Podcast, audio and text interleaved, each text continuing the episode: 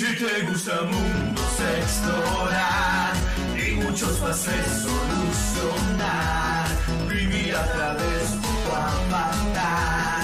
Y batallas épicas ganar, escaparte de la realidad, simplemente descontracturar a tu subconsciente asustar. O máquinas cosas simular. A mí lo que me encantaría es eventualmente jugar- pelear contra Warrior of Light, porque piensan que Garland es el, es el jefe, o sea, es el enemigo, es el, el boss del juego. Y vos acá estarías jugando con Garland.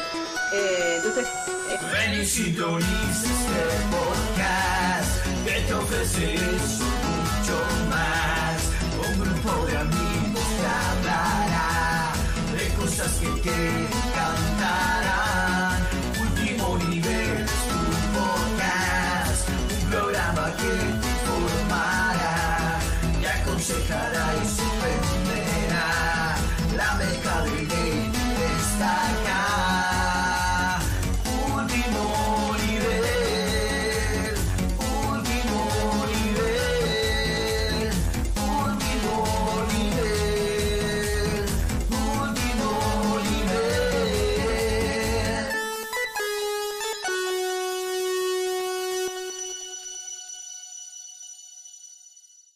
Bueno, ahora sí sean muy bienvenidos a nuestro nuevo programa, el número 15, si no me equivoco, de Último Nivel Podcast, donde en el día de hoy vamos a estar con Juli y con Robert, con el señor Juli, que está acá a mi derecha. Eh, bienvenido Raven, muchas gracias por compartir la noche de hoy con nosotros. Eh, donde vamos a estar hablando de jueguitos y, bueno, nada, de tu vida y obra y, y de un montón de cosas eh, respecto tuyo. Así que, no, nada, hoy, hoy no podés decir que no. Todo lo que te preguntemos, Papá. número de cuenta bancaria, eh, seguro social, todas esas cosas se, se pasan por el chat. Eh, así que bueno, si vienen al programa, uy, se me cayó todo. Si vienen al programa, Fran los amenaza. no, che, no, no digan eso. No digan el, hombre, eso. yo el hombre que le exige el OnlyFans a los invitados. Eh, la única red que te falta, ¿no? Ah, ah, ah, no sé si. A vos, ¿Eh? Raven. Sí, sí. Digo, la única red que te falta. Después en el resto estás en toda. No, no les puedo decir si la tengo. Secreto. Pero nos, nos tenés que contar si sirve, porque así le abrimos uno a Robert, que eh, está siempre por ahí, el, el fanático de Robert. Está volviendo la barba, así que en cualquier momento. Dale, cuando te vuelva la barba lo abrimos. Bueno. Em, Julio, nada, de nuevo, bienvenido. Eh, vamos a empezar a charlar un ratito con vos. Vamos a tomar toda esta primera hora eh, para, para eso y después sí pasamos, como te dije, a, los jueguitos. Así que, nada. eh, muy bienvenido y por favor, contale a la gente que no sepa quién sos y cómo llegaste acá. Vi Acá. Vilés y subí. Claro, acá, acá, al Discord. Y no, me Eh, dijeron pasar por ahí. Acá unos jueguitos y bueno, ya. Me parece muy bien. Eh, Eh, ¿qué, ha- qué hago? Hago videos de, de videojuegos. Hago curiosidades, hago eh, análisis, todo lo que sea relacionado a videojuegos. En formato cortito, en formato short o reel. Eh, y no mucho más que eso en realidad. Cuando vos arrancaste con esto, más o menos, eh, si no me equivoco, porque ahora la realidad es que los últimos años en la pandemia, viste que estiraron como todo y es medio confuso. Eh, pero vos contenido empezaste a subir alrededor de 2020, ¿no? Fue en, en los últimos años que estaba generando contenido. Videos empecé a hacer el año pasado. ¿El año pasado? Sí, en septiembre del año pasado fue que empecé con los, con los videitos. Eh, videos en, en general, luego desde el 2012, que en esa época me, tenía un canal que es el mismo que tengo ahora, pero con otro nombre, que se llama Jole Power, y hacía eh, videoblogs, hablando de boludeces de la vida. Eh, y ponele que habré hecho dos años videos de, ese estilo, y corté cuando empecé con la facultad, después empecé a qué sé yo, no hice más. Eh, y después no encontraba tiempo para hacer, porque si- siempre me gustó el tema de, de editar, de subir contenido, de que la gente vea lo que hago, qué sé yo. Eh, pero no encontraba tiempo. Y cuando se empezó a popularizar todo esto de TikTok, los videos cortitos, eh, y tengo un amigo que, que es Sisa, que, que- que hace un rato tiró el follow, Sí. eh, siempre me, me empezó a pushear como para que dale, mandate, mandate, mandate. Y hasta que me empecé a hacer videos. Y dije, ¿de qué puedo hacer? Yo estaba seguro que quería hacer videos de juegos, que no quería hacer videoblogs como antes. Eh, y le encontré el formato a las curiosidades. Me quedé, me quedé cómodo con eso. Muy, muy bueno. Eh, eh, la verdad que esta viola sí es algo que fue cambiando en los últimos años. Eh, nosotros cuando empezamos, este canal en realidad no arrancó ahora. Es como un rejunte de canales eh, que viene de, de hace un montón. Porque yo tenía un canal Un de YouTube. engendro este Ah, canal. Sí, sí. Sí, es un engendro, literal. Eh, yo, para los que no sepan todavía, soy redactor en Gamer Combate. Juli, en realidad, me la robé de Gamer Combate porque cuando se vino de Mendoza. eh, Es que bueno, hubo, hubo cambio de provincia, por eso, por eso me, me retiré de Gamer decís que la Combate. viste, la viste desamparada en retiro. y, le eh, y fue más o menos así. Le dije, ¿Vos, te- ¿vos seguís con ganas de hacer podcast? Y me dijo, sí, bueno, venite. Ok. No, Me- sí, sí. venite A mí me ponía re triste dejar Gamer Combate, o sea, mudarme para acá, para Buenos Aires y dejar de hacer radio, me ponía re triste porque me encantaba. Eh, y fue como, che, Fran, vos haces podcast. Eh, pero lo tomamos en base a un canal que había abierto, yo no sé, en el 2009, 10. No sé, cuando salió el Call of Duty Black Ops, eh, agarré mi cuenta de YouTube y empecé a subir desde el Black Ops eh, clips cortitos. Eh, pero pasa eso, son como cosas recauchutadas. Ahora, vos me estás diciendo que tomaste el canal en el que ya tenías, rompiste el algoritmo de YouTube y te empezó a funcionar. Porque usaste el, el que tenía el mismo contenido, ¿no? ¿O te entendí mal? Claro. Al que tenía el mismo contenido, oculté todo el contenido. O sea, Mm. los videos que hacía los tengo ocultos en el canal. No los quise borrar porque me daba pena. claro. pero Los tengo todos ocultos y creo que tenía 7000 suscriptores. Y dije, yo fue, para ir voy a hacer otro, uso este. Y ah, le cambié el nombre, oculté todo y empecé como de cero, entre comillas, pero con esa gente que en realidad ya, de esa gente creo que nadie veía los videos porque ya eran como 10 años, 9 años, gente que me seguía en ese Sí. momento que el día ni se acordaba que estaba suscrito a mi canal. Sí, es medio, es medio un número fantasma. Sí, era, fue bastante fantasma. Pero de hecho había gente que por momentos me decía quién sos o cosas así, porque, porque te sigo, Che, este, este, este no era tu canal, ¿quién sos vos? ¿no? Usurpador. No, no, Suerte no. nueva gente y, y ahora ya crecí. Sí, sí, buenísimo. Y donde reventó mal fue en el último año. Claro, en el Sí, el que sí. Eh, por, por suerte pegó rápido el tema de las curiosidades. eh, creo que la tercera que subí, que fue uno de The Last of Us, ahí fue como que despegó. Viste que con eso, con el tema de TikTok, nunca se sabe. De repente algo se viraliza Sí. porque, porque es pinta. Sí. la gente de repente se quedó mirándolo. Eh, y ese video empezó a subir, empezó a subir y, y a partir de ahí como que la gente se empezó a copar. Curiosidades. Es que primero que el contenido está bueno porque aparte eh, es informativo, es gracioso eh, y tiene un montón de cosas en muy poquitito tiempo. Pues si algo que tienen tus videos que tiene un montón de cosas en muy poco tiempo. Claro, sí, Eh, habló muy rápido. pero... Como si no, pero, pero está buenísimo.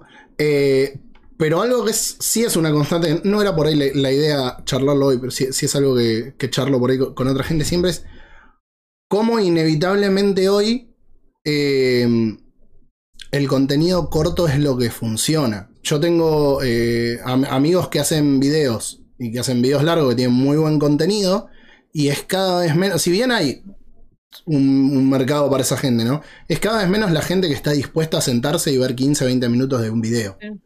Eh, Igualmente también pasa que las plataformas te obligan. O sea, hoy en día Instagram, si vos subís una foto, no se la muestra a nadie, se la muestra a cinco personas. Si subís un reel, tenés la posibilidad de que se te haga viral. Y digamos que cuanto más reels subas, eh, más posibilidades tenés. Entonces, un poco también las plataformas te obligan a adaptarte. O sea, de hecho, ha habido mucha gente que se queja. Por ejemplo, ilustradores que trabajan de, de subir sus cosas a Instagram. Sí. De que, bueno, o sea, ya si ellos publican una ilustración en el feed como una foto, no les llega a nadie y tienen que hacer reels. Y es como, pero yo soy un ilustrador, ¿entendés? Capaz que ni sé o no tengo el tiempo o lo que sea.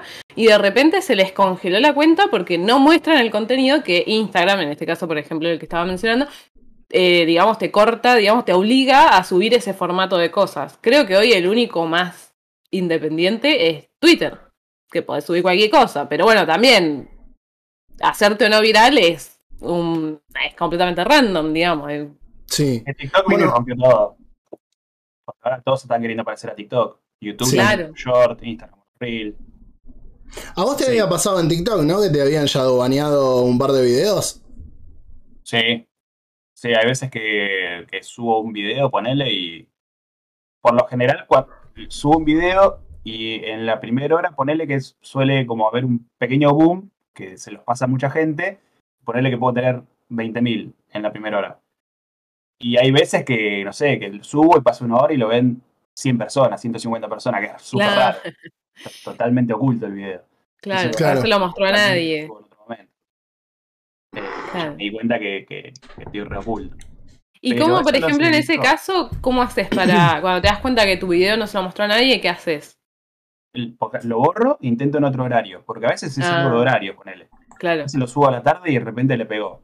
Una vez me pasó que había un video que mm, lo, lo habré subido tres veces y nunca se lo mostró a nadie porque tenía una, yo creo que fue porque era un video de The Last of Us que mencioné la palabra pandemia o infección, algo así, no Ah, se lo mira. mostró a nadie ese video. Lo tuve Claro. que editar y sacarle esa palabra y ahí explotó el video. Sin Hijo de palabra. puta, boludo. Lo Claro, además reeditar, eso. O sea, ni te avisan que de repente hay ciertas cosas que. Que no que se las van a- nadie. Claro. No, no, TikTok es, un, es todo un tema. YouTube es más o menos va a su, va su hora. En YouTube lo subo y a veces pega, a veces no, pero no me preocupa tanto. Hmm. Pero TikTok a veces que se pone re la gorra. Claro.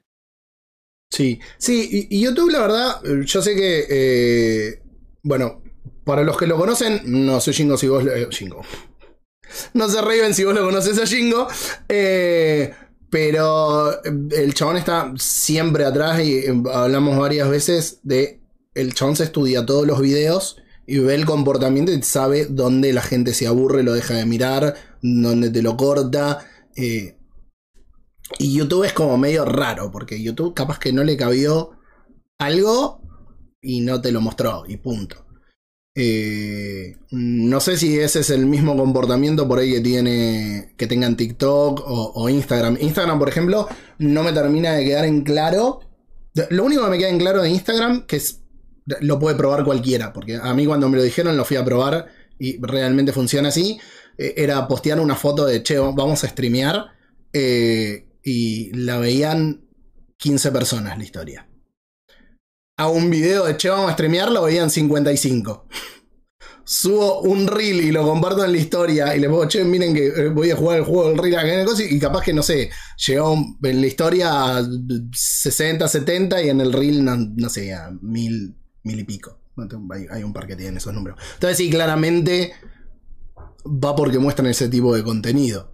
Eh, En Instagram está yendo más para los reels ahora. Sí, De a poquito le están dando más pelota. sí. De hecho, Bueno. me, me ha pasado muchos casos que entré al perfil de, de una cuenta de Instagram y en vez de ir, de ir al muro de las fotos va al muro de los reels. Ah, sí. Claro. Lo primero, lo primero que muestra es eso.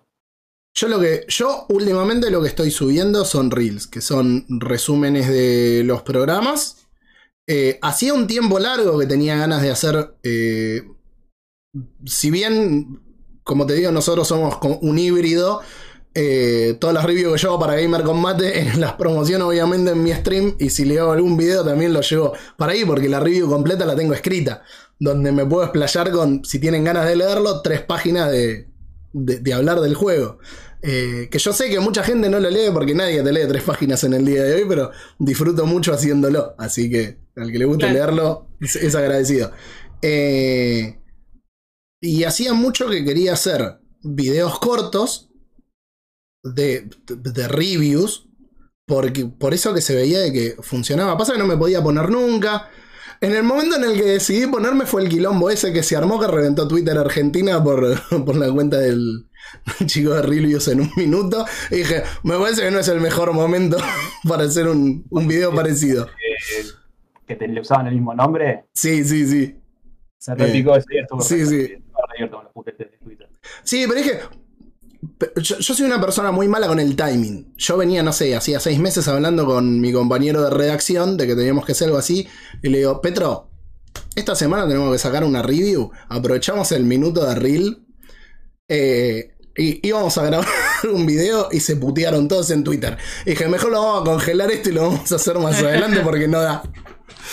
Si no, nos van a putear a nosotros también. Entonces, mejor nos quedamos acá. No, sí, bueno. Eh, pero bueno, nada, sí, claramente te lo muestra, te lo muestra mucho, mucho más. Eh, y volviendo al tema de generar contenido, ¿cómo fue que arrancaste eh, a hacer los videoblogs eh, y fuiste encontrando ese camino? ¿De, qué hablabas particularmente? No, en esa época hablaba de, de cosas cotidianas, ¿viste? ¿Qué sé yo? Luego hablando de. De cómo se comporta la gente en los colectivos, o. ¿Viste la- el Claro, típico que claro. hacía, Sí. por ejemplo, Germán Garmendia? Sí, Que era tipo videoblogs random de un tema en particular. eh, Claro. típi- típica, típicos alumnos de colegio, cosas así. Eh, videos de ese estilo. Y, y empecé un día que siempre me gustó hacer, hacer boludeces en sí en, en casa. pedo y hacer giradas y dije, ¿sabes qué? Se le había roto una estatua, una estatua, una, figura así chiquitita, una estatua de mi hermana, y dije, se lo voy a arreglar y lo voy a grabar mientras se lo arreglo. Hice un video todo así medio haciendo chiste de cómo se lo arreglaba. Y lo compartí en un foro que estaba en ese momento. Y por alguna razón ese video le gustó a la gente. Y estamos hablando igual del 2012, en otros números. sí, En ese momento, si que les gustara, eran no sé, 300 visitas, 400 visitas. sí, sí. Eh, y, em- empecé a hacer, a partir de ahí dije, ¿sabes qué? Vamos a hacer alguno que otro video, hacer alguna que otra cuestión, esas cosas. Eh, un poquito de gameplay, un poquito de hablando de, temas así, de eh, gente del colectivo, típica. Tenía un video que, me acuerdo que había gustado mucho, que era como, se llamaba Los Modales, que era como en qué situaciones particulares hay que tener modales y que no, pero todo con modo de chiste, qué sé yo. Eh, y después, a, de a poco lo, lo fui dejando. Fui entrando cada vez menos tiempo, empecé a estudiar y no hice más de eso. Se me, se me acabó el. Se me había acabado la nasta. Sí, Una época que decidí dejar de ser creador de contenido y ser más consumidor. Me parece mucho más cómodo. Ya me, me da fiaca de tener que grabar. Tener Sí, un buen tiempo dije, Sí, sí, te, te pasa, te pasa eso de que te quemás. eh, pero una vez que. Una, una vez que te vuelve, es como que decís, ok, bueno, me lo tomo tranquilo y empiezo a hacer algo. Y después sí, sí, me lo tomé tranquilo, pero no dormiste en una semana porque te pusiste a hacer Eh. cosas. Sí, no, de hecho, cuando arranqué con los shorts, qué repicante. O sea, yo dije, voy a subir videos todos los días. Y subí siete videos, uno por día. No descansaba ni un momento. Está bien que son videos de menos de un minuto, pero te toman igual. Sí, pero te toman. sí, Sí, sí. Eh, y no, y la estaba, ya la estaba pasando mal. En un momento empecé a el ritmo. A subir solo de lunes a viernes. Después dije, no, pará. Lunes, miércoles y viernes. Y estoy con esa temática de lunes, miércoles y viernes. No- ¿Notaste, estoy acomodando bien. ¿Notaste alguna diferencia o merma entre subir todos los días eh, y alternar los días? ¿Sabes que no? Yo tenía miedo de bajar el ritmo porque dije, ¿sabes qué? Va va a bajar el ritmo de cómo va viendo la gente los videos, pero no, para nada. Por suerte, no bajó. O sea, se mantuvo igual. Y eso, ¿Eso se lo atribuís a la masa crítica de gente que tenés? Porque o- obviamente hay gente que capaz que llega, que no te vio nunca, eh, que te va a dar like y le, le vas a aparecer random. eh, y otra gente que de por sí de seguirte, vos sa- sabés que, que te van a ir a ver eh, o que te van a, eh, a, a pasar, aunque sea a dejar el like y lo ven en otro momento. Eh, O, o- o en eso no notás ni siquiera una merma de que digas, bueno, no sé, por ahí bajó un poquitito, pero se mantiene el- la misma cantidad de likes. No, no, no, sabes que no, porque la verdad que no dependió mucho de, de si subo videos todos los días o no, sino que depende de cada video. Porque Sí. hay algunos que siguen pegando una banda y algunos que no las pegan, y algunos que les va normal, digamos. Sí. Pero la verdad que siempre dependió del, del video en sí. Hay algunos videos que hay uno que subí el otro día que llegó al millón en dos días. Ah, mierda. que hoy en día, no sé, han pasado dos semanas y tienen 80.000, 70.000. La verdad que depende del video. Claro. No. Y la verdad que yo en su momento dije, porque en TikTok siempre me parecía un, eh, una aplicación donde la gente sube, porque los que se dedican posta a TikTok están reservados mal y suben de a dos videos por día, qué sé yo. Y dije, no puedo bajar el ritmo porque la gente que me está viendo ahora me va a dejar de ver. Eh, pero nada, le- no le di bola y lo dejé. me puse en tranqui, prioricé mi salud mental y por Eh, suerte sí. no, no pasó nada. Además, no, no es algo que, o sea, no pretendo vivir de esto ni en pedo, lo hago porque me gusta. Eh, de hecho, por TikTok no cobro un mango. Eh. Hmm. Así que si subo videos 3 por día, te- lo hago más que nada porque yo tengo ganas de subir todas las semanas. Y Sí. me, me quedé cómodo subiendo 3 por, semana. Pero si hay algún día que no puedo, bueno, lo subo o más tarde, lo subo al otro día, no pasa nada. Mientras pueda llegar a subir y que la gente le guste, ya está. ¿Y la, y la cabeza? ¿Cómo, ¿Cómo haces? Por- Porque a veces pasa que decís, oh, che, me parece que me quedo sin tema. No, ni en. En, el, en el mundo del videojuego no te vas a quedar nunca sin tema. Sobre todo si haces videos de curiosidades como de yo, Sí. tengo que hacer mil ¿Y capítulos. los videos que haces son todos de juegos que has jugado o algunos no? Simplemente No, de hecho, videos investigas. de juegos que no juegue. Claro. Investigo y cuando tengo que hablar de algún juego particular, me investigo sobre ese juego. no tirar listo. Eh, y, por ejemplo, el último que subí, que fue una curiosidad del Gears of War, Sí.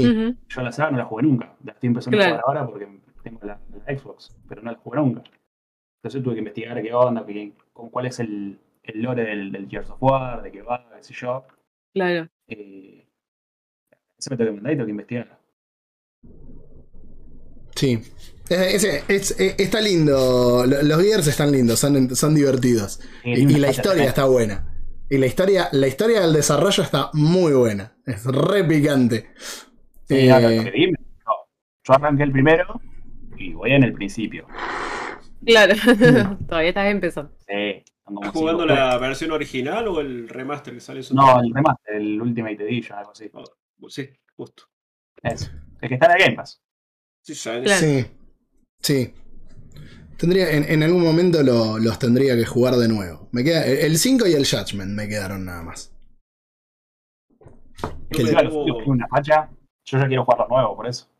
Sí, sí. Eh, es, eh, eh, el 5 está en otro nivel. Eh, es, es una locura. Es una locura. y lo mismo con Halo. Halo también he hecho videos y no jugué nunca un Halo. Tuve una Xbox.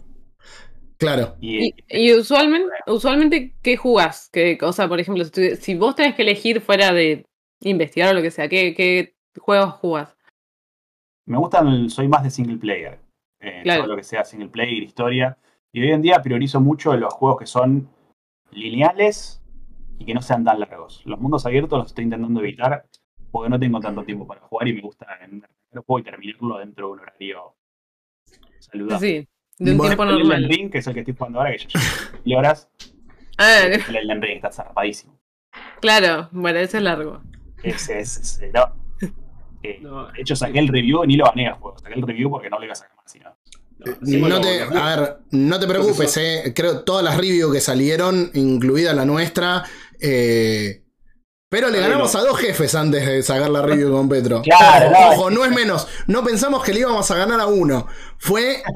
Nos sentíamos realizados. Para nosotros ya lo terminamos. Y después lo fuimos jugando con tiempo. Eh, muy masivo, no Son podés. 70 horas de juego y le ganaste al segundo recién. Claro. Sí, sí, sí. Yo tengo. A menos que no sé, que al final pase. sea algo súper ridículo, no, no es como que el juego va a ser peor, yo qué sé. Claro, Listo, sí. en 70 horas que la pasé re bien, está, te lo Y siempre-. Y lo bueno es que siempre se puede actualizar. Eh, creo que po- por ahí la única diferencia, eh, y, y tiene que ver puramente con integridad, es que mientras vos digas que no lo terminaste, o sea, que en todo caso se actualiza, no hay ningún problema.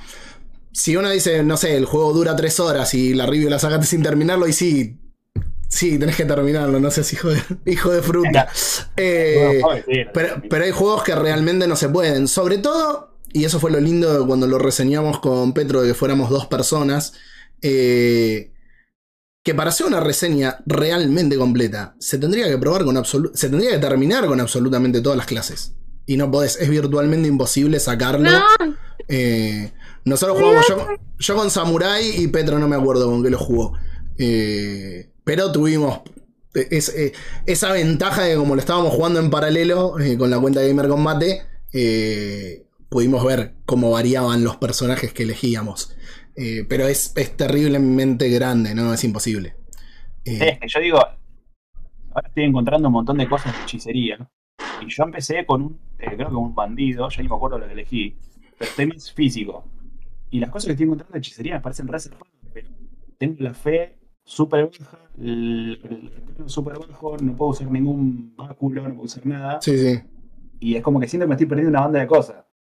No, no sé si lo voy a arrancar de nuevo con un mago o algo así, pero no sé si lo puedo jugar otras 200 horas con otra persona. No, es que eh, te mata. A ver, yo tengo un amigo, eh, bueno, para los que siguen el canal lo, lo conocen a Fran Nogueiras. Eh, muchas gracias, Tano, por, por la raid. Eh, y ahora te leo una pregunta que te dejaron en el chat, Raven. Eh, el chabón lo terminó tres veces ya. No. bueno, es que. Sí, hay, gente que, o sea, los que suelen jugar y ser fanáticos de los Souls-like, que además tienen otra mano, pero yo uno de mis mejores amigos es fanático de todo lo que saca a From Software. Eh, y nada, el chabón es como, ah, sí, el, el boss más difícil, el de Let Me Solo Her, dice, ay, lo hice 14 veces, un montón. Y vos me estás jodiendo, Leo, 14 veces no es nada, Leo. Hay gente que está, no sé, días, días y días y días intentando. Le digo, lo hiciste 14 veces. Y mm, entonces sí, hay gente que por ahí, porque le gusta mucho, tiene la mano ya, tiene la práctica para ese tipo de juego, nada, te lo hacen mil veces rápido, lo juegan, lo rejuegan, el boss con sin casco, con casco, con lanza, sin esto y así, bueno, pero bueno, es como la gente apasionada por los Souls-like. Sí, sí, sí. O sea, yo chiteé, obviamente, porque agarré invocaciones, cenizas, asistencia y así todo me recagaron a palo. Igual, sí, el Elden tiene una particularidad y que se vuelve virtualmente más fácil que otros juegos de From Software por estas asistencias que te da. Eh, Claro, sí. sí, es, Yo es bastante más muchas fácil. veces jugar al Bloodborne, por ejemplo, y es re pesado, de, al menos para mí. Eh, mirá, el, el Bloodborne es el Souls en el que más se ha avanzado. Creo que lo tengo en el 60-70% del juego. Y, y me pasa eso, lo voy agarrando a lo largo de los años, pues lo empecé hace, no sé, me lo compré cuando salió. Claro. Eh, y lo voy agarrando cada tanto. Y juego, avanzo, lo disfruto, lo dejo. Eh, pero me pasa eso. Es un juego que yo no puedo agarrar si no sé que tengo 6 horas para jugar de corrido. Porque Sí, porque en media hora no avanzas nada. Es que ir, ir a enfrentarte con un enemigo y me gasto todos los frascos de sangre, me gasto todas las molotov y tengo que volver a farmear sangre para comprar todo eso de nuevo.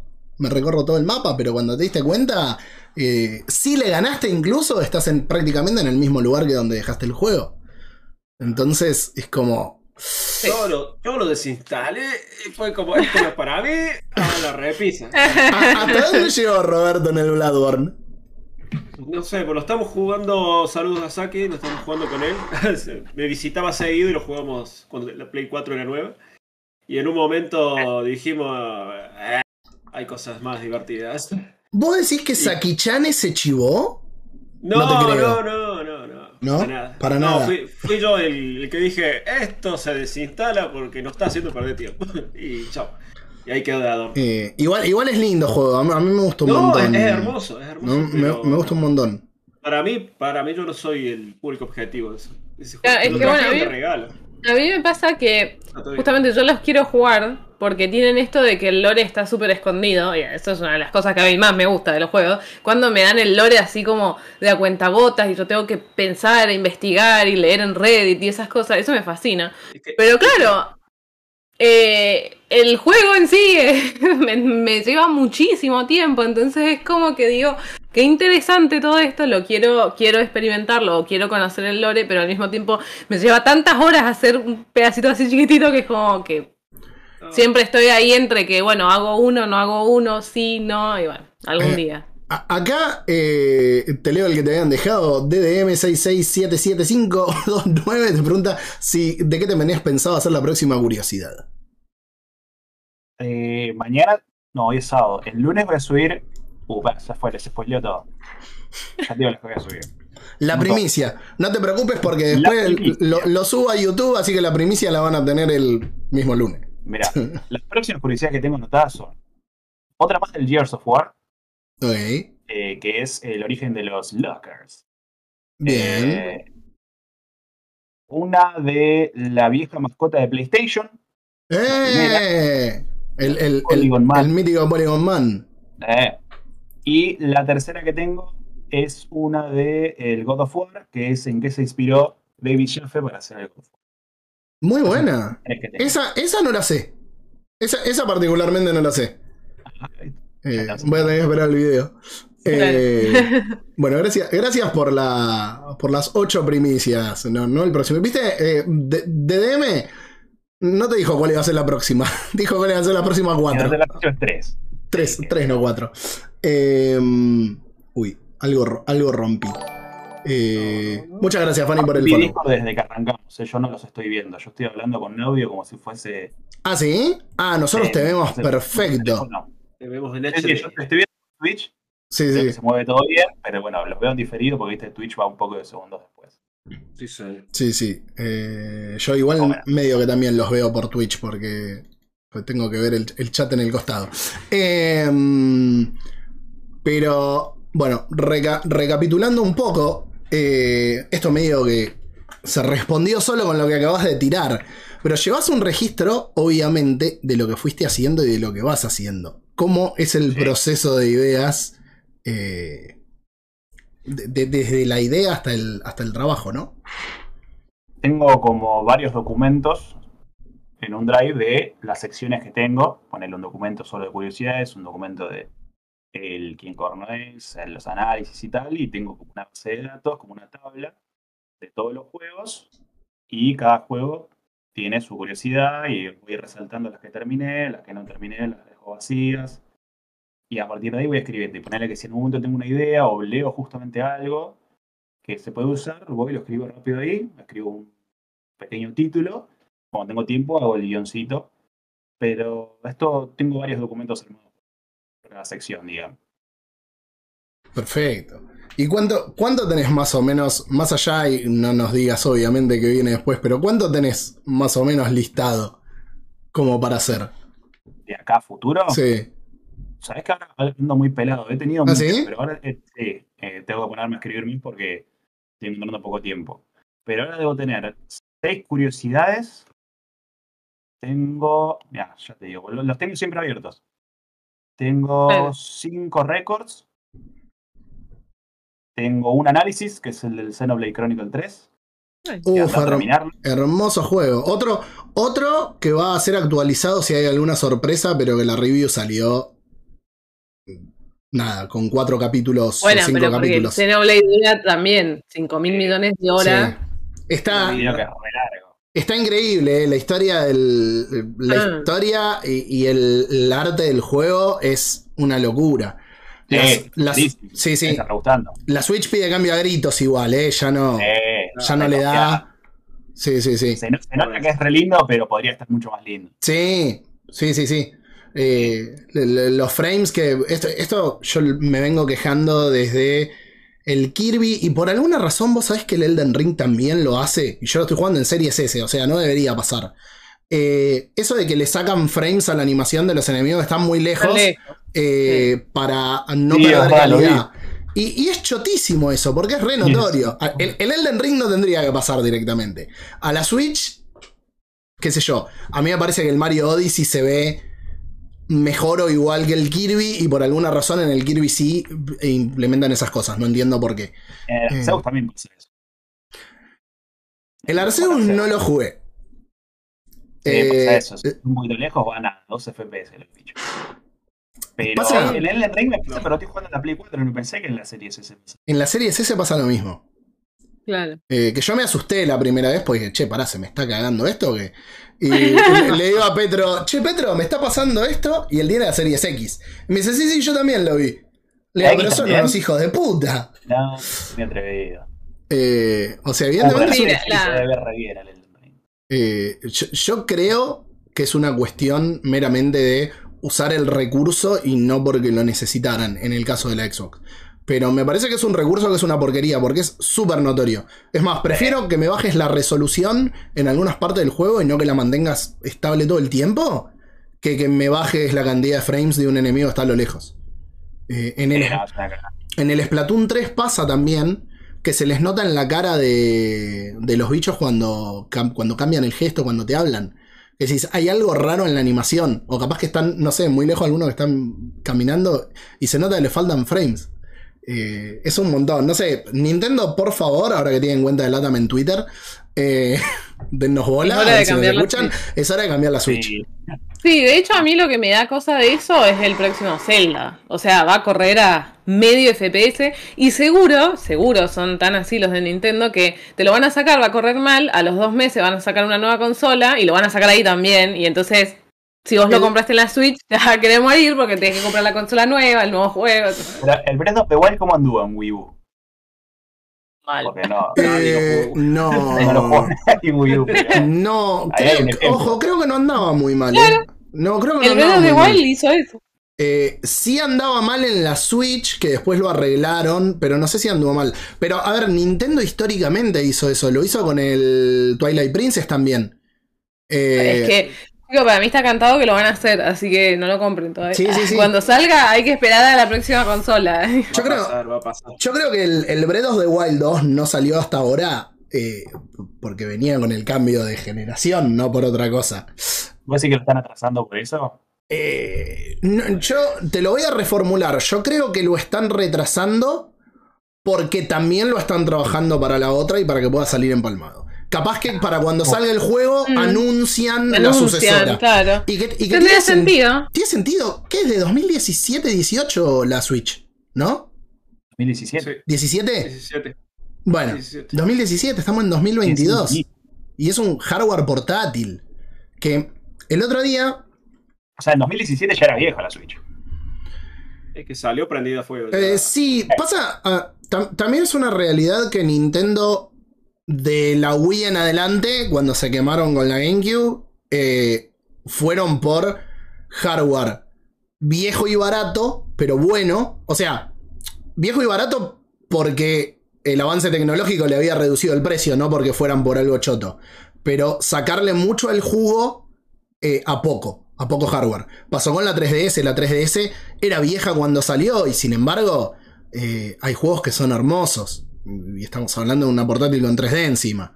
Eh, Que no lo usé nunca el 3D, ¿eh? Lo usé dos veces cuando la compré. Me quemó los ojos y no lo usé nunca. Pero qué linda consola que la 3D. yo, lo, yo lo usé para jugar al, al Xenoblade Chronicles. eh, de hecho, el Xenoblade Chronicles 1 lo jugué en la 3DS, no, no lo jugué en Wii. Eh, y la diferencia es brutal. Porque es brutal la diferencia. El, y también para el Resident Evil Revelations. Eh, En el Revelations también lo jugué casi todo en 3D. Eh, y es muy lindo. Eh, mismo los ¿No te Ocari- quemaste los ojos? Sí. Sí. Pero Sí. se, lo- pero, pero se veía lindo. Desde ese momento estoy ciego y Yo Pero no, valió la pena. sí, yo no veo del ojo izquierdo, o, o veo poco. Eh, entonces no me hacía particularmente bien, pero e- era lindo. La verdad que era lindo. Yo me acuerdo que una, una amiga agarró y me vino a visitar un día y se ponía a jugar al Resident Evil Revelations. Y estaba jugando, no sé, como 20 minutos. Le digo, mira, a 15 minutos se supone que tenés que dejar de jugar porque el 3D te hace mal. Agarró el 3D, y se- apagó el 3D y siguió jugando. Eh, y se hacía así, cuando el ojo te quemaba, nada, apagá el 3D y seguí. Eh, pero el, el Ocarina y el Majoras se ven muy bien en 3D. Sí. Son hermosos, son hermosos. El Ocarina en 3D y. uf, Sí. Aparte fue la primera vez que jugué el Ocarina, que jugué completo el Ocarina, porque lo jugué emulado cuando era chico y nada. No sé cómo me andaba, porque encima era una máquina del año del pedo. Onda, andaba a 2 FPS, pero, pero lo, lo jugaba. ¿Viste cuando éramos chicos no le damos pelota a los FPS? Yo también Sí. me acuerdo. Eh, tenía una combo del año del pedo y jugaba los juegos a 15, f- a 15 frames y los terminaba, boludo. Sí, sí, el Max Payne. Me pasó, el, el Max Payne se me veía en bullet time todo el tiempo porque, porque no le daba la no máquina. corría. Claro, o sea, lo ponías en bullet time y era como el doble de lento. Pero lo terminé porque era una locura. Pero sí, antes no se le daba. Mientras corriera, la cuestión era que corriera. ¿Cuántas veces corrimos un juego por debajo del mínimo? Eso me pasó con Fear, por ejemplo. Eh, Fear lo corría por debajo del mínimo. Fue el primer juego que me hizo decirle a mi viejo: Mira, yo te amo, muchas gracias porque me compraste esta computadora, pero necesito una placa de video y nada, o sea, mi computadora tenía. Si, en ese momento hubiera existido una placa on board, hubiera tenido una placa on board, porque era lo básico de lo básico. Eh, y fuimos por un cambio de placa de video con mucho esfuerzo. eh, y no fue tampoco ni la mejor ni la siguiente a la mejor. Pero hacía que el Fear se jugara un poquitito mejor. Eh, pero te rompía. Eran esas cosas que te rompían la máquina. Y mientras anduviera, estaba joya, qué problema había. Eh, pero sí, sí, sí. Pero particularmente la Switch viene pidiendo un grito, un grito, Un un grito. cambio. Eh, a veces grita. Y el otro día, no sé si ustedes lo vieron, pero presentaron la línea 40 de Nvidia, que es un monstruo de Ah, sí, la 1900 nueva. dólares. Sí, sí, sí. Y algo había leído, esto tomado completamente con pinzas, de que uno de los chips que se habrían presentado sería GPU, que supuestamente tendría ray tracing para un modelo nuevo de Switch. Lo cual no me no sé, no entiendo. Si la batería va a durar dos minutos o hacen magia Claro negra. Eh, o hacen magia negra, que Magia negra. si metieron Wolfenstein y The Witcher 3 en la Switch, puede ser que hagan magia negra. Yo, no veo a Nintendo apostando por Ray Tracing. Me recuerdo ver a Nintendo apostando por tecnología actual. Sí. Pasa que Nintendo también eh, durante muchos años, muchos años, de, de nuevo hasta la GameCube, eh, por- porque esto, ahora la discusión es siempre, no, los gráficos no son importantes, lo que importa es el gameplay y la historia, que es verdad, también es verdad. Eh, pero si la tecnología lo pide, lo pide. Pero Nintendo hasta la época de la GameCube era puntera y la, pelea siempre fue tecnológica, siempre era por lo que más se podía sacar de gráficos, que, que era lo que se veía mejor y lo que funcionaba mejor. Después de la Wii en adelante, cuando metieron un freno, hubo un cambio y también un cambio de cabeza en Nintendo. Hay que ver qué perspectiva tengan ahora y con la Switch se metieron ya... De hecho, to- to- todo el marketing de la Switch fue con una perspectiva americana. El, el tráiler de lanzamiento fue sumamente americano, a diferencia de, la Wii y de la Wii U. Eh, entonces, qué sé yo, por ahí para futuro si digan, che, mira, tenemos que competir de nuevo, porque ahora apareció Steam Deck. La portátil esa que presentó el G el otro día, eh, Logitech el otro día, que la verdad a mí no me atrae nada porque es puramente nube. con, lo cual saliste de tu casa y te la metiste en el culo. Sí. Eh, O jugás con el celular. o jugás con el celular, claro, sí, sí, sí. Eh, ¿sabes? Eso lo- la nube. no sé, qué sé yo. Me, me parece un poco un desacierto. Si vos me decís, che, mira, está hecha para jugar Game Pass y, y bien integrado como la tele de Samsung que fuiste a ver el otro día, que si querés después nos contás un poquitito. Eh, hermosa, ¿no? Eso es lo que Con- con- Conta, conta, conta, conta lo, que viste. Fue y había un montón de teles para probar. Tenés de 43 pulgadas de 50. ¿Qué hace? Pablo, ¿todo bien? Eh, y probás, o sea, jugás al Game Pass directamente desde la tele, es una locura. O sea, no necesitas consola, no necesitas nada. Te tira el, el software ahí, conectás el joystick al, al Gaming Hub y arrancas.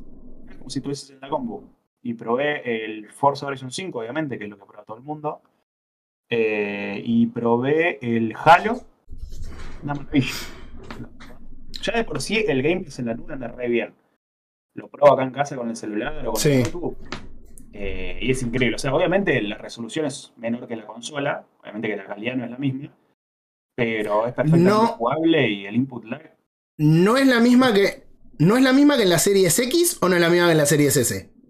No es la misma que ninguna. Se nota ¿Que ninguna de las dos? Ah, No, no, se nota que la resolución es. O sea, se nota que estás streameando el juego y que no lo estás jugando en vivo. O sea, que Claro. estás Sí. corriendo un hardware. Se nota que es streaming. O sea, Mm. puede, puede- puede estar un poco pixelado, creo que sí. claro. Pero eso, eso es un Y tema eso- que- Y eso estamos hablando de con una conexión argentina. Muy probablemente en el resto del mundo donde está más pensado funcione mejor.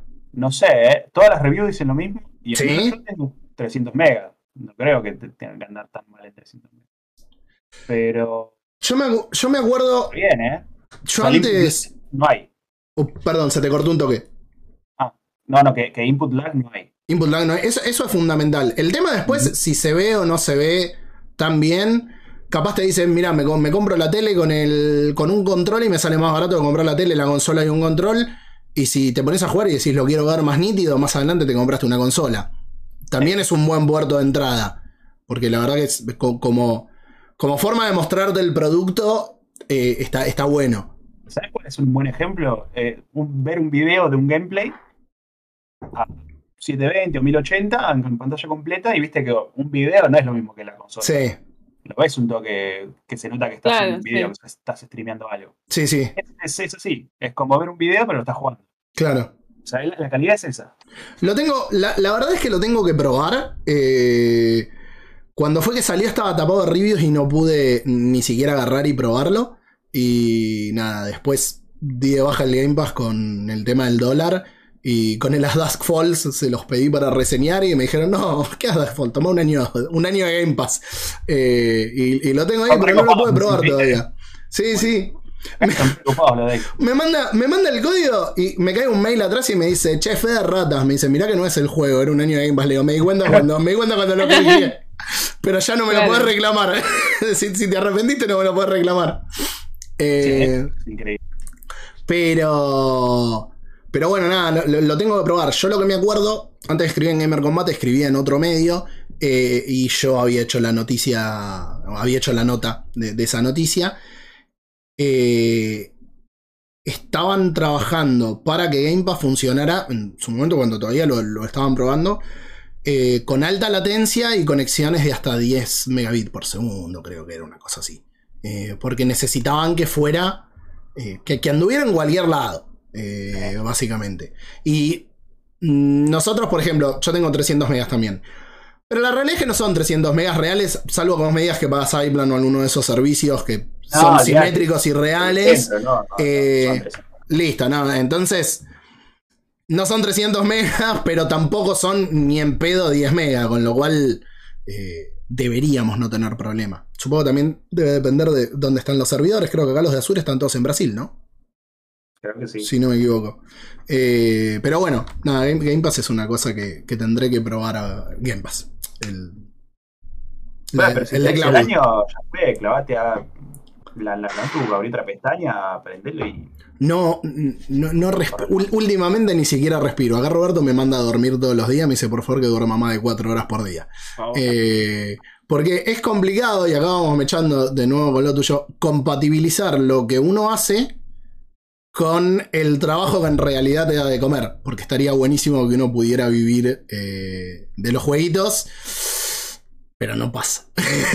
no pasa. Así que, co- ¿cómo haces vos para.? No sé qué tanto querés hablar, obviamente, de tu vida privada, con lo cual eso sentite libre. No sé de qué laburás eh, y no sé cómo lo compatibilizás, pero. Espero que nadie del laburo esté viendo.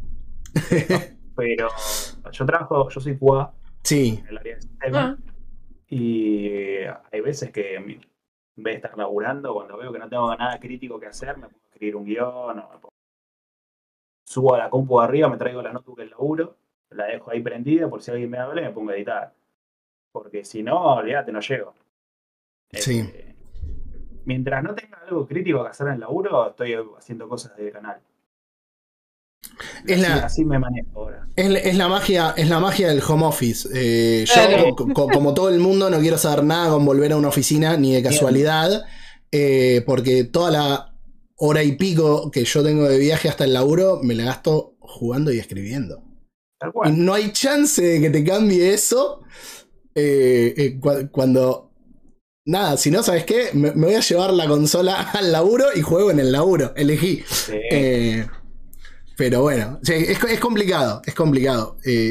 A mí me pasa yo en este laburo, ahora no lo puedo hacer, no solo por si está escuchando alguien, la realidad es que no lo puedo hacer. Sí me pasaba en el otro laburo que tenía, que mientras esperaba llamados, yo trabajaba atendiendo eh, pacientes por teléfono para un proyecto de una vacuna de COVID, y había momentos en los que tenías 20 llamados en todo el día de, y estabas palo, palo, palo, y momentos en los que te mirabas la cara en Discord con tus compañeros, porque nada, mirábamos anime en Discord, y entonces sí se aprovechaba mucho. Y eso es un gol. Poder aprovechar los tiempos muertos para trabajar es un golazo.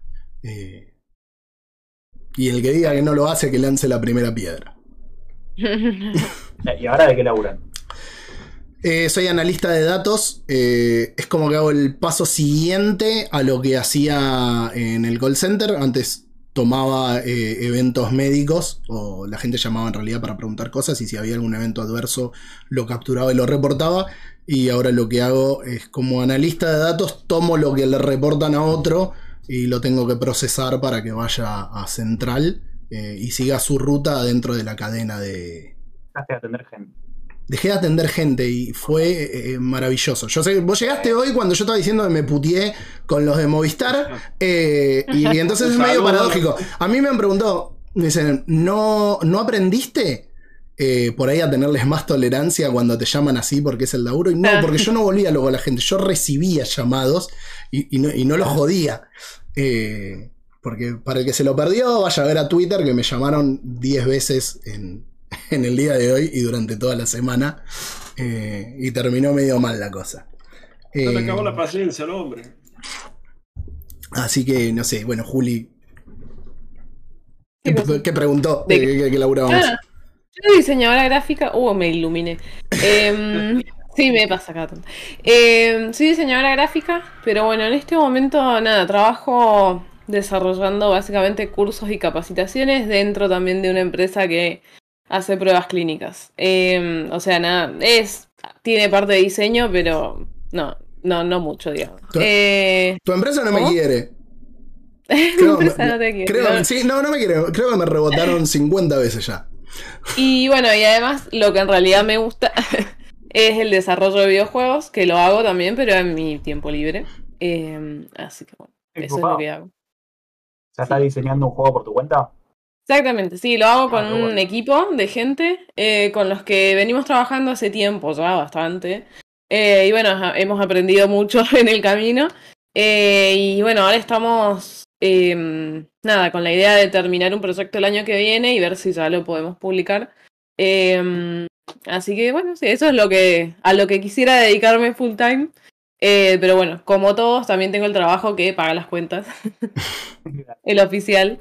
Em, pero bueno, ¿quién les dice que en el futuro Sí, yo ya les dije. el oficial va a ser los juegos? Y, y- y yo voy a estar reseñando tus juegos para Gamer Combate a pesar de que haya conflicto de intereses. Sí, bueno, sí. Eh, bueno, Un 10. no, no, de ninguna manera. Por, 9. por más que, por más que Pero buenos tiempos. eh, el, el amigo con el que está diseñando el juego es el mismo que me mantiene la página a mí para que yo haga las reseñas, con lo Sí, cual somos- no le voy a poner 10 aunque sea el que paga las cuentas. Eh, Ah, ah. antes que decías, Raven, del tema de mm, los juegos eh, mm, lineales, cortitos y, y más narrativos. Mira, yo el otro día te había preguntado por el Monkey en, en Discord. Eh, hay un juego argentino que se lo recomiendo a todo el mundo que puede, que se llama Evans Remains, no sé si lo conoces, No. que es muy bueno. Es una mezcla de novela visual con juego de plataformas, pero las plataformas no son de habilidad, sino que son puzzles lógicos. Y es un juego que dura 7 horas, creo, con toda la furia. Eh, y está muy lindo. Así que, si querés jugar algo chill, eh, emotivo, que tiene algunas vibras de To The Moon. eh, y, Uh, ya el diseño ya me re, re y es todo pixel art, sí, sí. Es re bonito. Sí, pero es de esos juegos que te hacen llorar. ¿no? Eh, sí, sí, sí, sí, yo lloré. Sí, yo lloré. Puso bueno. Pero, Pero está muy bueno. Sí, No. yo creo que Fran es medio sensible. Yo soy- no, yo soy sensible, pero-. No, yo amo a Movistar y les grito. Eh, eh, yo ¿Has soy. Uh, pará, esa moca, esa moca. ¿Has llorado una vez con juegos? ¿Cómo, Eh, cómo? Yo sí, por supuesto. Creo que por lo único Sí, que yo. llorado con juegos. Sí. Creo que- Creo que con el único que llegué casi a llorar fue con el final de eh, del Walking Dead, el primero. ¿Ah, sí? No. A mí con el que se me cayeron. eh, con el primero que se me cayeron lágrimas fue con el epílogo del Metal Gear 4. Ajá, claro, Uh. bueno. Sí, es verdad. Qué raro. Eh, No, bueno, sí. no, pero es muy Ese- ese, emotivo a- ese aunque, no, epílogo. aunque no seas fanático de la saga, yo creo que ves eso y es como. ah, Te llega, te lleva un montón. O sea, te lleva un montón. Que, bueno, ese, ese era algo que te iba a decir antes cuando hablábamos del tema de los FPS. El Metal Gear 4 es un juego que tiene partes que andan por voluntad de Kojima nada más. Porque Claro. tiene una explosión y las partículas en pantalla te bajaban a 10. Sí, Eh, me encantaría que salga un remaster o algo del Sí. Gear, porque en Play 3 corre por la gracia de Dios, porque no, no se entiende. Sí, sí, sí. tres, tres soldaditos, te, te tiran un par de tiros y se muere la máquina. Me, me sorprende, te, te juro que hay veces pienso eh, en el Metal Gear 4 y me sorprende que, que funcione. Eh, y que a, a pesar de esos bajones, que funcione tan bien. Pero Sí. era terrible, porque si te están disparando y te tiran una granada y vuela todo, y vos hiciste un rol al mismo tiempo, Snake va en cámara lenta. Eh, Sobre todo en la Claro. primera parte, en el medio del quilombo del Medio Oriente, sí, que ahí sí, hay sí, sí. por todos lados, tanque, ahí hay que pasar esa parte. Yo, yo me acuerdo, eh, hay una de las cinemáticas en Medio Oriente, cuando encontrás el bidón, que está Johnny Sasaki adentro eh, echándose una cagoneta.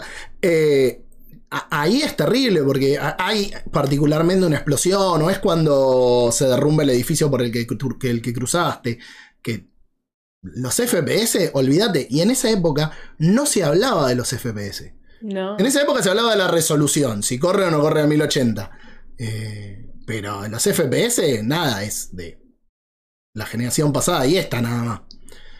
Eh, No, pero una versión 4K, 60 frames. sí, Pero, pero a Konami no le gusta hacer plata. Entonces, no, no- es que no se entiende, la verdad que no se entiende. O sea, les estoy pidiendo que hagan el mismo juego, pero 4K, 60 frames, nada más, no toquen nada yo creo, y me lo ven. yo creo que tienen eh, un problema. eh, esto recuerdo haberlo leído en algún momento, pero es lo mismo que pasa con Red Dead Redemption y lo mismo que ha pasado con un montón de otros juegos. Bueno, Red Dead se supone que perdieron el código fuente. Eh, se supone. Vamos a dejarlo ahí. Mm, Por ahí se los liquea a alguien. Eh, pero el tema era el Cell Processor en, en el Metal Gear 4. Eh, que dependía mucho del uso del Cell y que entonces portearlo iba a ser un dolor de huevo y de plata que capaz que no se justificaba. Buah, Eh, hoy en día. y pasa que, mm, sal- salvo que lo hagan por emulación directamente, que claramente está funcionando muy bien en el, el servicio de, el nuevo de Plus. Eh, tu- tuve la posibilidad de probarlo gracias a la gente de PlayStation y pude jugar un montón de juegos. Eh, ¿Conseguiste código para probarlo? eh, me lo activaron Claro. directamente. Me escribieron un día y me dijeron, che, fíjate si tenés el, el, el plus. Eh, así que nada, estuvimos, hicimos un stream probando un montón de jueguitos. eh, que el único que quería probar, obviamente, era el Toy Story 2. No, el, el resto no importa. Es- ese es un juego que necesita una remake y que, y que bajaban los FPS. Pero es- ese es un juego que necesita una remake. Em, ahora, si lo pueden hacer que anden tantos juegos como han ido sumando, qué sé yo, por ahí en una de esas, dentro de poco nos sorprenden y meten el Metal Gear 4 en PlayStation Plus. Y, y ahí te lo, y ahí te lo pago, porque el- yo lo conseguí por tres meses. Hay que Legacy sacar juego. Sí, Legacy de Play 3, que tenía todo, sí. yo sé, Series X y Play 5 ya. Pero que lo saquen bien. Mira, yo tuve. eh, eh, lo- los invito a escuchar esta triste historia. En 2020. Otra vez. eh, eh, En 2020, creo que, si no me equivoco, fue para la TGS. me escribe mi amigo Petro y me dice, en el hipotético caso que tuvieras la posibilidad de reseñar Metal Gear en PC, ¿querés? Y a mí me agarró una CB, porque me agarró, me agarró una CB. Dos horas después iban a anunciar la llegada a GOG. Eh, preparé la nota, todo de, la salida para alargarlo cuando levantaban el embargo. Eh, y nos mandaron no solo un código para los tres juegos, tres códigos para los tres juegos. Em, pero la versión que hay en GOG de Metal Gear Solid 2 es el porteo vergonzoso de los 2000, que anda como el culo, que los controles son un desastre y que encima no toma bien eh, los controles nuevos. Entonces es virtualmente injugable. Porque, sobre todo para finalizar el juego, la parte de eh, la pelea con Solidus. Que necesitas sí o sí los sticks y que funcionen bien. Claro. Eh, es, es, es virtualmente imposible. Ten- tengo un amigo que hizo medio un chino para pasarlo. eh, Fran, Fran no era el que hablamos antes. Hizo medio un chino para pasarlo y, viste, cuando decís, no, listo. Es más, escribí la review, eh, no terminé el juego porque era imposible de, de avanzar cómodamente. Sí el Metal Gear 1 y el Metal Gear de, de MSX. Porque salieron el Metal Gear, el Metal Gear Solid y el Metal Gear Solid 2. Pero subieron versiones que, que, era- que eran una, una caca. Entonces, la verdad, si, si lo van a largar así, si te soy sincero, prefiero que no larguen nada. Y yo lo tengo. Tengo la Legacy, porque me la compré en la Comic Con, me lo compré porque dije, quiero tener una copia extra del Metal Gear 4 por si se me caga. Tengo la eh, HD Collection, que es más, me compré la edición coleccionista, la HD Collection, que es un librito de arte. Eh, y después, antes, cuando terminemos el programa, quiero que te quedes unos minutos, te voy a mostrar una cosa que te va a gustar mucho. Eh, de hecho, mira, a- a- ahí están Rex y Rey. Eh, pero. ¿Viste cuando decís? La verdad prefiero por ahí que no hagan nada si van a hacer algo así. De todas formas, uno de los rumores venían de que iban a volver a lanzar. eh, uno de los rumores, no, esto creo que lo había hecho Konami. Eh, que iban a volver a lanzar todos esos juegos que no estaban de nuevo a las tiendas. Y el- los Metal Gear los habían sacado de las tiendas digitales. Qué sé yo, por ahí tenemos suerte y si te meten, porque metieron el Metal Gear, el Metal Gear Solid y el Solid 2, capaz que meten el Legacy eh, y tendríamos todos los juegos en PC. Porque que no entiendo para empezar por qué no hicieron eso. O sea, era, era la HD Collection la que tenía que ir a, a GOG, no eran los juegos del 98 y del 2000. No sé, Fran, yo no pediría más de eso porque te van a sacar otro Suicoden, así que Ya no hay más Suicoden para sacar. relájate y deja que, que fluya, que, que fluya Konami. ¿Cómo Raven? No, que eso, que no hay más picones para salir. Eh, creo, no hay más. Uno ¿no? nuevo. Bueno, qué sé yo. Les puede salir mal, te puede salir un Metal Gear Survive. Que claro. yo tengo. Pero Yo tengo, yo tengo que decir, no lo terminé, pero sí lo jugué. Y es tan triste que la historia me pareció mejor la del Survive que la del Metal Gear 5. Ah, la miércoles. Uh, Sí. Altas declaraciones. Sí. Eh, Bueno, creo que es el momento de pasar al siguiente fragmento del programa porque eso fue terrible, así que bueno. eh, no, no, no, mi- mirá lo que digo. Y está muy bueno como juego de supervivencia. Eh, Bueno. Y, y de sigilo. El problema que tiene. ¿eh?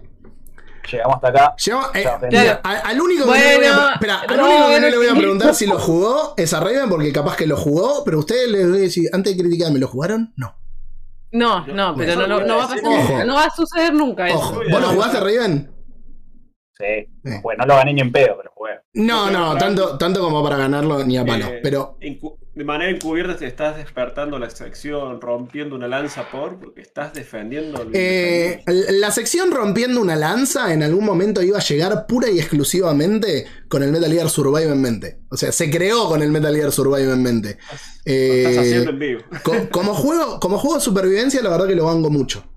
Sí es repetitivo, sí me parece súper rancio que te vendan los slots eh, para jugar uh, otras partidas. O sea, eh, el juego es nefasto por otras cosas. Eso es un montón. Sí, sí, sí, el juego es nefasto por otras cosas. Pero pagándolo en una sale, eh, y que te exija estar conectado constantemente. Es, es muy rancio. Pero incluso como superviviente, va, qué sé yo, obviamente cada uno, si a vos te gustó, joya. Pero a mí, Eh. uh, me, me reemboló. ¿Te emboló? Sí, fuertísimo emboló. Yo, te- a ver, yo, yo digo lo jugué, pero a ver, lo he jugado dos, tres horas. Mm. Tampoco es que lo jugué lo llegué a la mitad del juego. Pero estás ahí dándole con el hachita.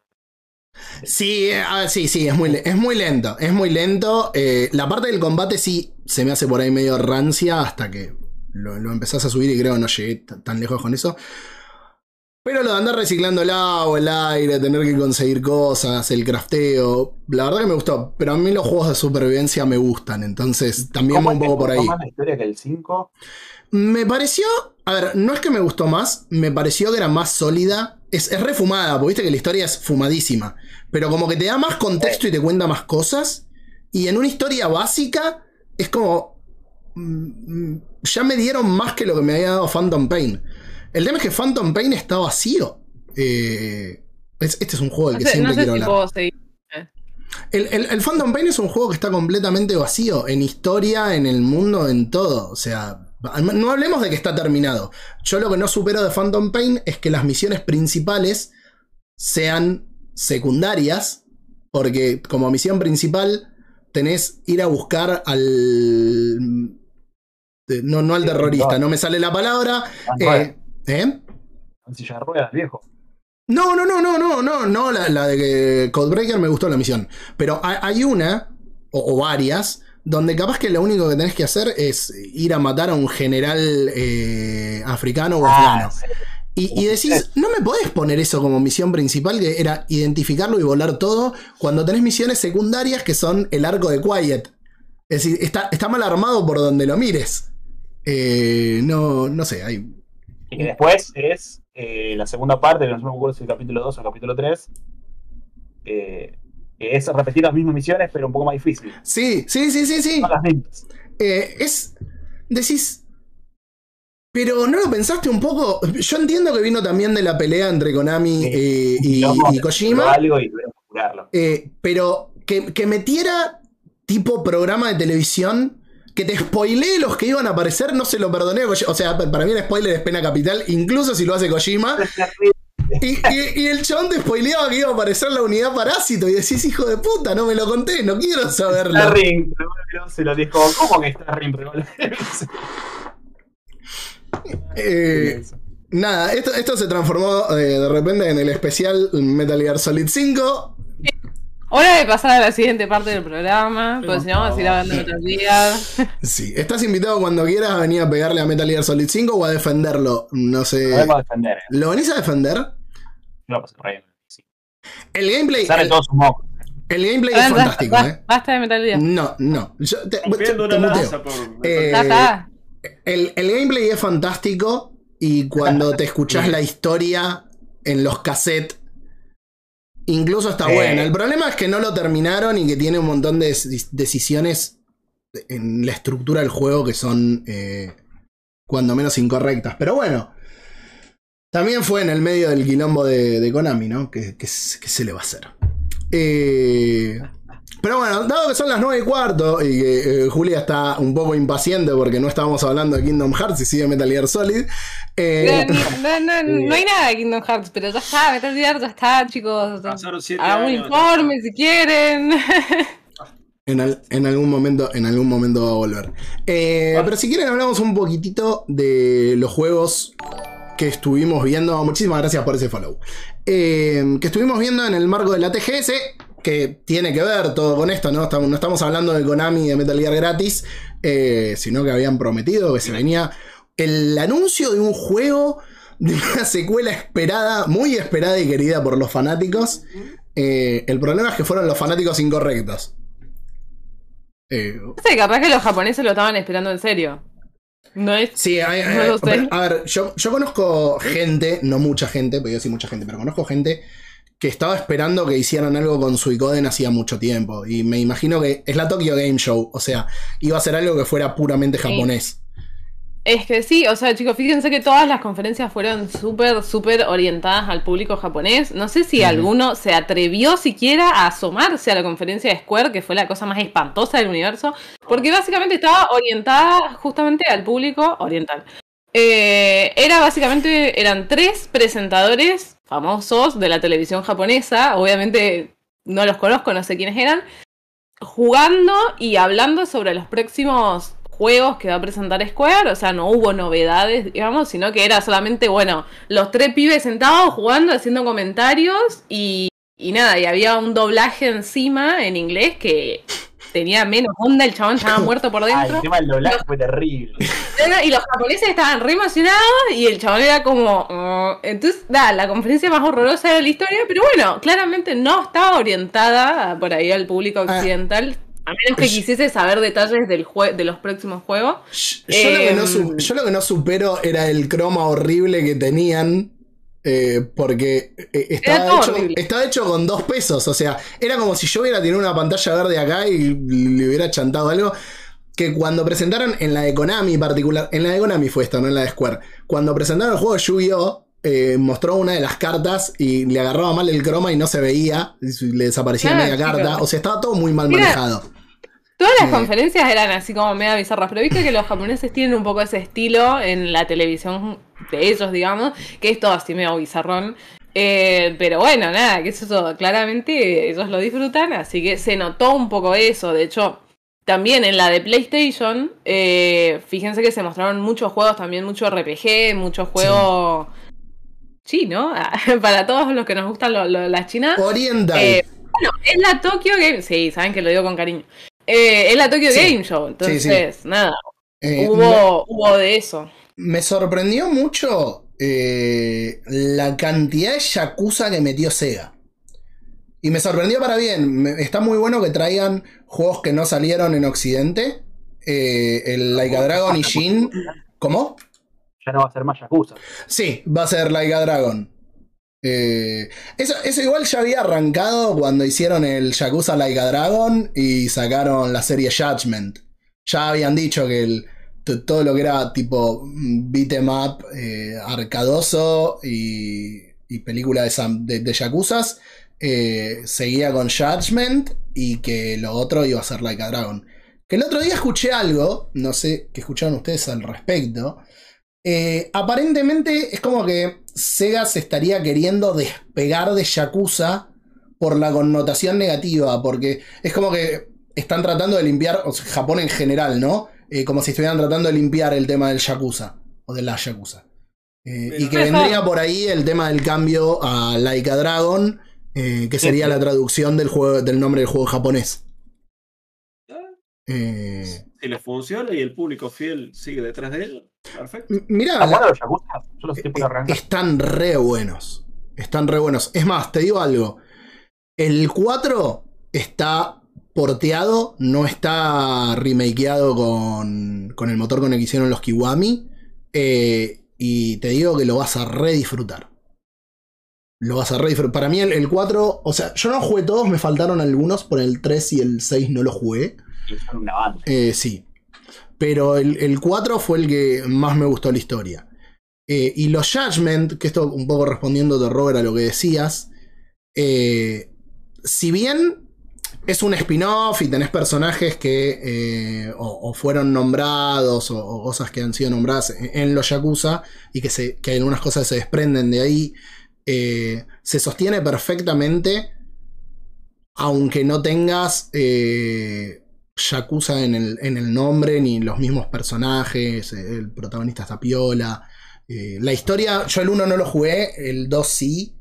eh, y la historia me, me voló la cabeza. Es re dura, es, es re dura. Mu- mucho mensaje en contra del bullying. que, que parece, es como que la semilla es algo que parece chiquitito, más allá de que el bullying es un problema enorme, eh, pero las ramificaciones que termina teniendo el juego de una historia de bullying es, es brutal. Así que ese Raven, si, si te copás, o sea, obviamente algo no te recomiendo jugarte los Yakuza en orden. Y que con en orden no, me refiero. que termines uno y empieces el otro porque te vas a quemar. Pues algo que tienen de malo los Yakuza es que muchos ocurren, o la gran mayoría, en el mismo barrio. Entonces, si bien hay cosas nuevas que tenés, es como que si vos venís del 1 y te jugás el 2, o jugás el 0, el 1 o el 2, te vas a sentir que no estás jugando otro juego distinto y son largos. Eh, entonces, como que tomate un descansito. O sea, yo voy a Eh. arrancar por el cero. Juego el cero y pa. Sí, jugá el 0 y después metí otra cosa y después jugate el 1. eh, porque se puede volver denso. La verdad se puede volver muy denso. Mira, Eh, la única vez que hice eso de jugar todos los juegos de una misma saga al, al hilo fue con Kingdom Hearts. Antes de que salga el 3, Uf, jugué todos. Qué ganas. Y eh, cuando los terminé todos, tuve que mirar videos de resumen para entender la historia porque no lo entendí. Yo antes de jugar el 3 miré un montón de videos que me pasó Juli, que es la experta en Kingdom Hearts. eh, y después me compré la colección y al- algún día los voy a terminar. Todavía no terminé el 1. Eh, Sí, porque de hecho podés jugar- Podés jugar todo. Y si no jugaste el de celulares, no entendés nada. Sí, y el de celulares literalmente ahora está desactivado, así que solamente podés ver los videos en YouTube. O Ah. escribirme por privado y yo les, les explico la historia. Eh, no, mentira, pero el- yo tengo anotado. em, Yo tengo anotado Eh. en el cronograma un especial de Kingdom Hearts que ibas a hacer. Así que para la temporada 3, 4, te comprometo a, a que lo traigas. sí, sí, no, no hay problema. Lo que pasa es que, bueno, necesito Por eso temporada 4. un rato largo para, Tenés las, do- las dos para horas. resumir todo. Que encima hay uno que película, ni siquiera es un juego. Es ¿Cómo? el hay uno que ni siquiera es un juego, que es la película. Es que no, en realidad eh, ahí está la gran confusión. O sea, la peliculita esa que pusieron es como si fuese un resumen del juego de celulares, pero Ah. porque el juego de celulares originalmente salió solo en Japón. Entonces nadie, lo, excepto los japoneses, podían acceder a eso. Entonces sacaron la película para mostrar eso. Después el juego lo llevaron a Occidente, le cambiaron el nombre y entonces, bueno, quedó ahí medio raro, porque es como Era- que, Union Cross era, ¿no? claro, exactamente. Es re importante. Em, Sí. Básicamente el Re 3, clave. o sea, todo lo que. El final del 3 es básicamente Es el sale de- del juego de celulares, claro. Eh, Y. Nada, sí, es un barzo. Es, es como que hubiera sido preferible que otros juegos de la franquicia no, no los hubieran tocado, pero te hubieran dado el de celular en otra plataforma. Ponele el de cartas, exacto. el de cartas de 3DS. Ese creo que no, ni- no pincha ni corta. El, Sí. el Chain of Memories, sí. ¿El Chain of Memories era el de cartas? Eh, sí, pero es de Game Boy Advance, el Chain of Memories, y después sacaron una versión en Eh, sí, de PlayStation Boy 2, un remake. Pasa que yo lo, yo lo jugué en la No, 3DS ese sí. envenenada. Pero sacaron un, sacaron un remake en Play 2 que está tremendo, o sea, está bueno. O en Play. Bueno, en alguna Play, ni me acuerdo, da igual. Eh, está la remake, entonces, bueno, está. El Chain of Memory está, está bueno y está para jugar, digamos, bien y ver la historia. El gran problema que tenés ahí es el de celulares, que literalmente igual hay un canal en YouTube, si tienen curiosidad me, me avisan y se los paso. Hay un canal en YouTube de alguien que grabó todas las cinemáticas del juego y las podés ver, pero son tipo cuatro horas de dialoguitos en el juego de celulares.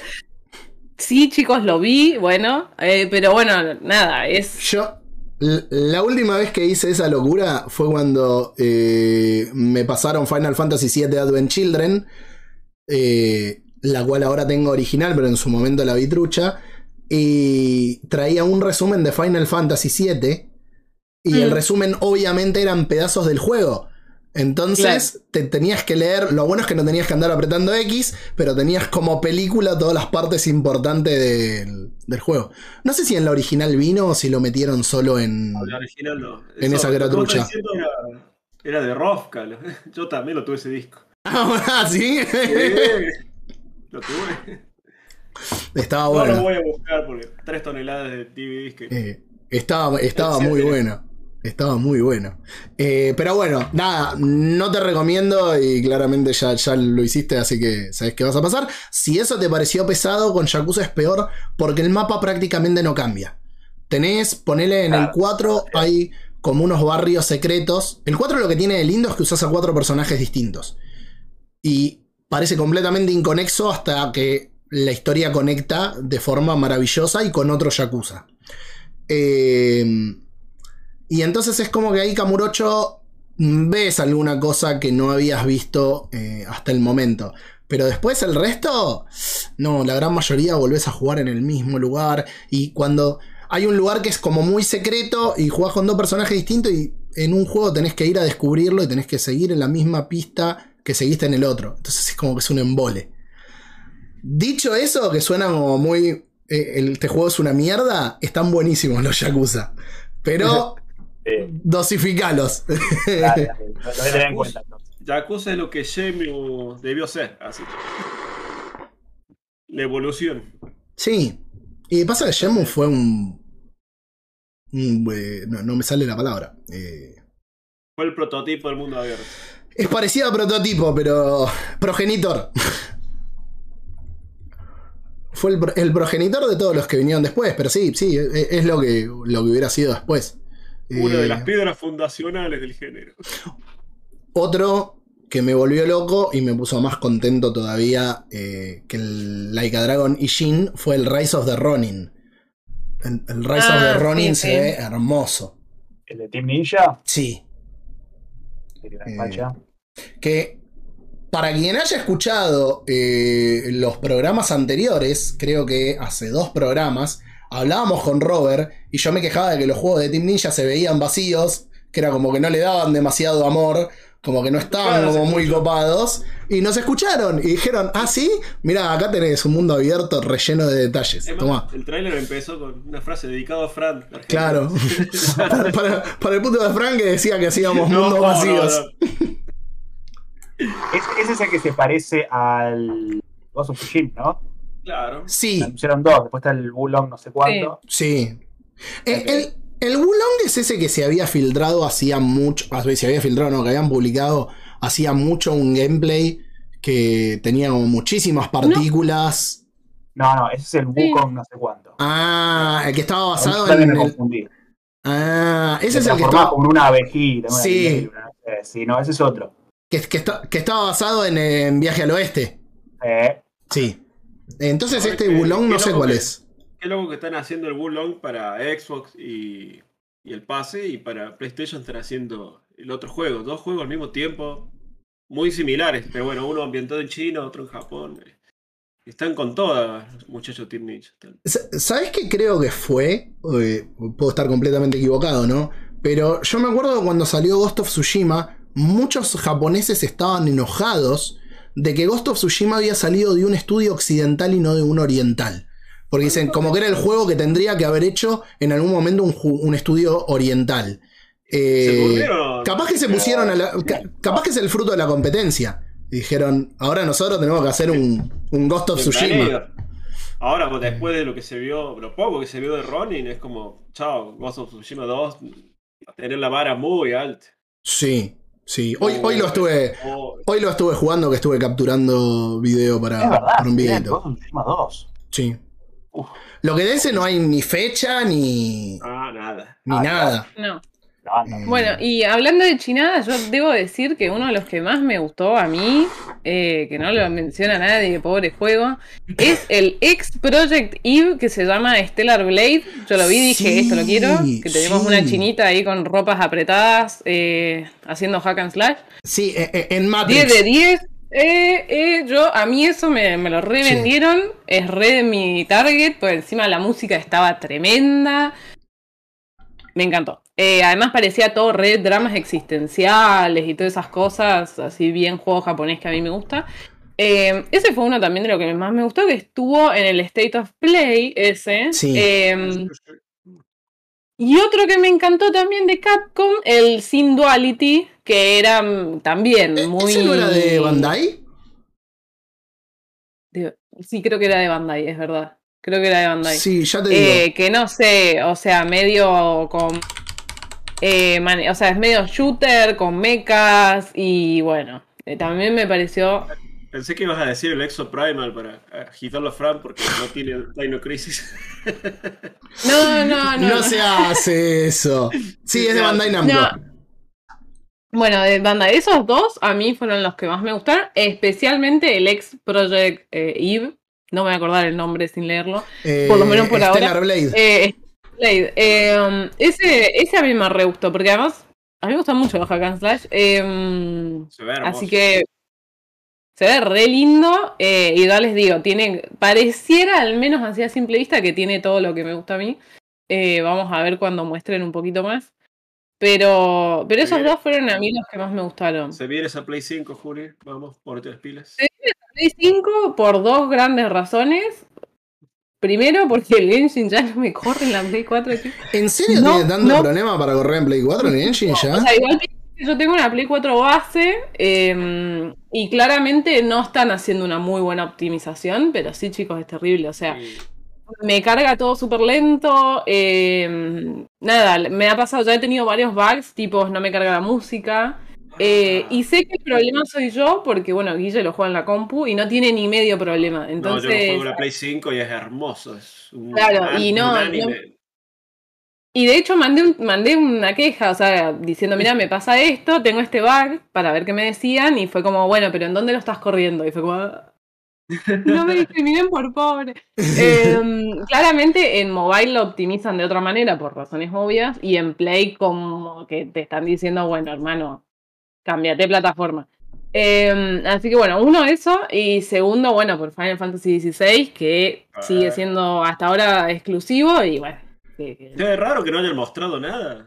Square. Sí, ¿no? Sí, es raro, yo esperaba que fuesen a mostrar algo, pero bueno, igual no me quejo, o sea, ya hay fecha, eh, así que que muestren lo que quieran, yo ya está, lo, lo voy a jugar, así que... ¿Pero mm, es exclusivo Play 5 o sale Play 4 también? No, es exclusivo de Play Creo que 5. es exclusivo Play 5. Exclusivo de Play 5. Sí. Seguramente yo imagino que va a tener una exclusividad temporal, pero la realidad es que como vimos con el Final Fantasy VII Remake, la exclusividad temporal duró como tres años, así que no estoy En dispuesta... realidad, en realidad no, es que, no es que duró tanto. Terminó, pero después Square no se movió demasiado. Creo que fue un año. un año. Fue un año nada más. No, yo sé, Eh, pero por eso te digo, Square no hizo nada, terminó el año y no hizo nada. Entonces, ¿qué Pasa me que- asegura que va a ser? Pasa que hay que que ver, no- hay que ver si les rinde. A ver, si Square no lo sacan. La gente que pide que llegue a Xbox. eh, Si no lo sacan Xbox, capaz que los de Square dijeron, no me rinde ni en pedo portearlo para que Sí lo rinde porque personas. además Square hace años, hace años, y, y justamente ya lo están diciendo abiertamente que han estado tratando de hacer que Final Fantasy sea una saga, digamos, tanto para Occidente como Oriente. Lo han estado tratando de meter Occidente así, con- Sí, sí. a presión.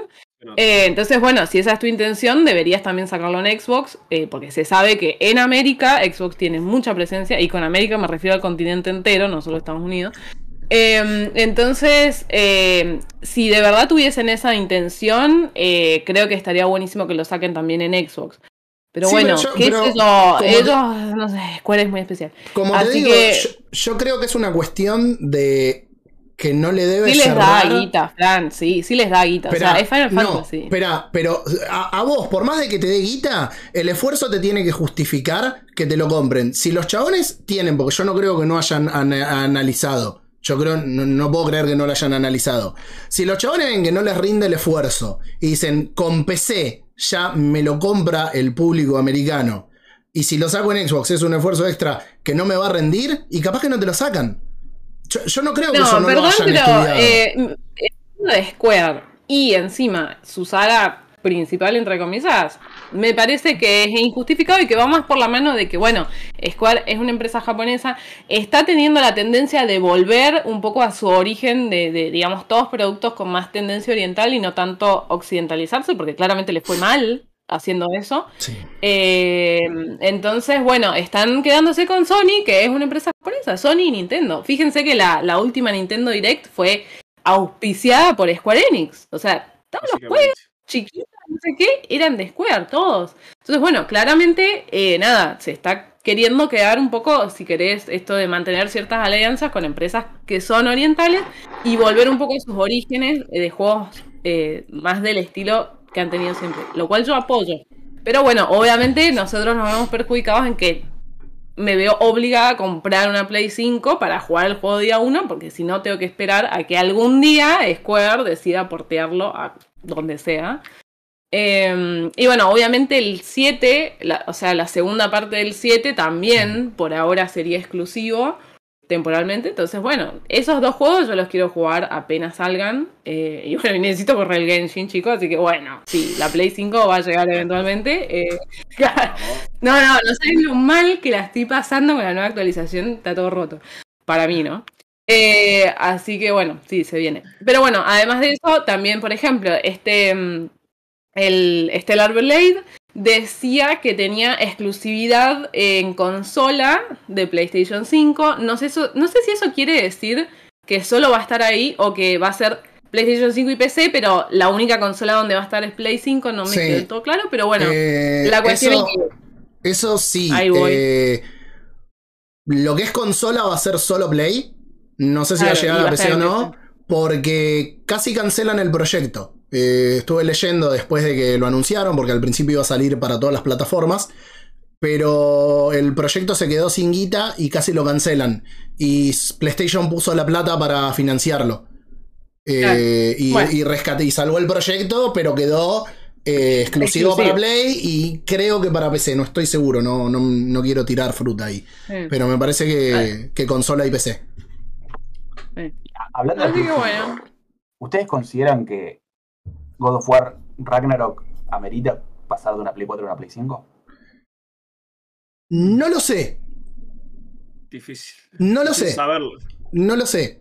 Lo que vi hasta ahora. El tamaño que va eh, a ocupar. no, pero el tamaño es lo de menos, porque el Red Dead Redemption 2 El pesa dos 100 es tanto. gigas. Sí, el Red Dead 2 es un Eh, más, creo. eh, el de Last of Us 2 también, creo. Me, me parece que son casi 70 gigas. Eh, pero la verdad que por lo que vi hasta ahora, no lo sé. Hay que ver cómo va a funcionar, ¿no? Ponerle en, en una play base. Pero. Si tomamos lo que hicieron con Horizon 2, eh, que están respetando, digamos. Ese, Está todavía- Horizon está 2 fue todavía- en Play 4. Sí, sí, se sí, sí. Sí, Sí, amigo cercano sí. lo juega en Play 4 y. Excepto por unas partículas y un par de detalles. Y bueno, y lo que es el- la función del joystick, lo disfruta fantástico, no tiene ningún problema. Ujú. Mm. O sea, salió muy Yo bien. Estoy ahí, estoy pensando. Yo no, a ver, yo no creo que el God of War. eh, o sea, si no me preguntás cuál es la excusa para saltar a Play 5 o buscar el momento justo, dada la realidad argentina, yo te diría que lo antes posible, o te diría hace, hace siete meses. Eh, que fue lo, ver, fue, lo, fue lo que me pasó mm, cuando salió la Play 5. eh, yo estaba reseñando las versiones de Play 4 de esos juegos, pero dije, necesito dar el salto cuanto antes porque en algún punto o va a subir de precio todo esto o hay cosas que no voy a poder cubrir para la página. Y, Claro. y fue una inversión, pero la, realidad es que fue, Hoy fue para una mí eh, lo que justifica la Play 5 sola y exclusivamente es el rendimiento. La realidad es que la Play 4, no puedo hablar de la Pro porque no la tengo, pero la Play 4 base hoy en día en cuanto a rendimiento, incluso si querés correr apps, le cuesta. Entonces, lo que te, lo que te justifica, a ver, em, no son los títulos, porque honestamente no, eh, no es No, para pero mí una, una Pará, pará, pará, déjame, ya, te digo, ya te digo. Eh, sino que es una cuestión de rendimiento. La realidad es que la Play 4 lamentablemente ya no está dando para más eh, y le va a empezar a pasar lo que le pasa a la Switch. Entonces, bueno, medio como que Sí. si querés jugar los últimos lanzamientos, estás medio obligado a, eh, a pasarte a las 5. A mí me pasa, y yo se los he dicho un montón de veces a los chicos, que para mí no vale el precio que tiene ni en pedo, pero bueno, la realidad es que como yo la uso constantemente, eh, bueno, en mi caso, bueno, lo amerita, digamos, eh, amerita el cambio y lo voy a amortizar en dos meses. Pero la realidad es que es una cuestión de rendimiento. Desde mi perspectiva es solamente eso. El resto, Eh, en realidad, y, y volvemos a, a la discrepancia que tenemos siempre eh, de opinión, depende de los juegos que te gusten. Por ejemplo, eh, yo, para mí sí revale un Ratchet and Clank, porque lo revale el Rift Apart, pero es un juego que te guste. De, la misma forma que si a mí me sacan el Harvestella y ahora te dejamos los últimos 15 minutos para que, para que Ah, hables de las demos. Eh, si vos me decís, ¿lo comprarías por eso? Te digo, no, por, un- por, por- ese juego no te lo cambio ni en pedo. Eh, no, no hago el cambio ni a palos. Entonces, ¿Sabes qué tiene que depende. En el Game Award tiene que aparecer eh, Konami diciendo remake del Metal Gear Solid 3, exclusivo Play 5. Ah. claro.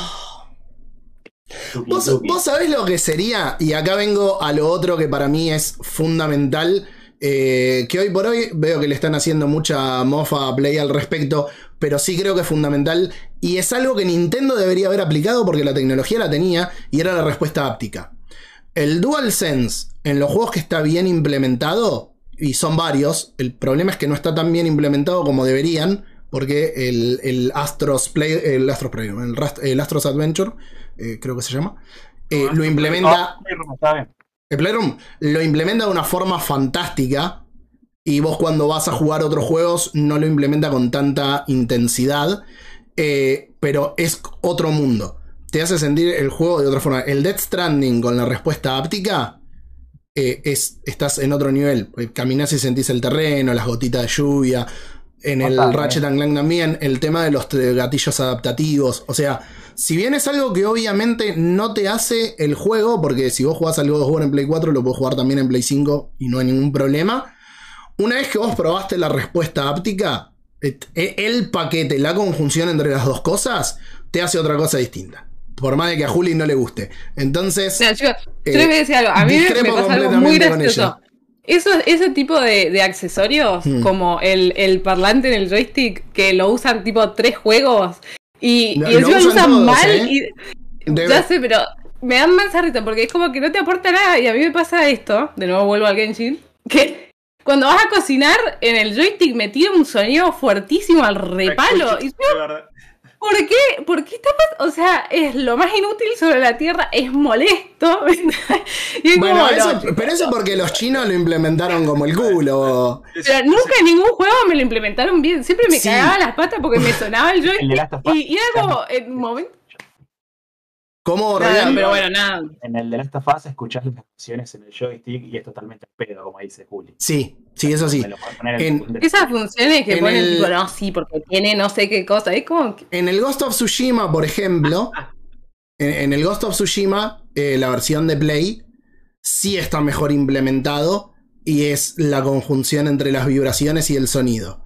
Ahora, si vos me decís, ¿qué es lo que te hace diferencia ahora?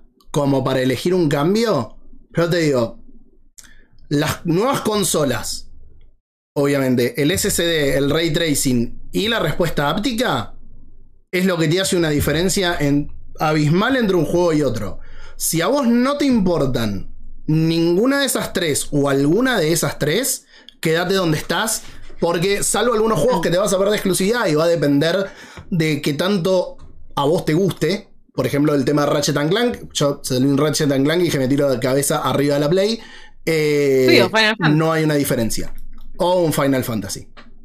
Eh, o cuando pero empiezan a sacar, cuando se empieza a poner la- las pilas. o, claro, que yo siempre lo digo, esta es una opinión muy poco popular eh, y es bastante chota, pero en algún momento tienen que soltarle la mano o, Mm. o que empiecen a ver cosas que sean más sustanciales. Por ejemplo, el Ratchet and Clank hace uso del SSD para eh, cerrar las distancias con los enemigos, atravesar, renderizarte en un chasquido eh, una dimensión o la otra, que no lo puedo hacer en la Play 4. Y estaría buenísimo que la gente pueda jugar el Ratchet en la Play 4.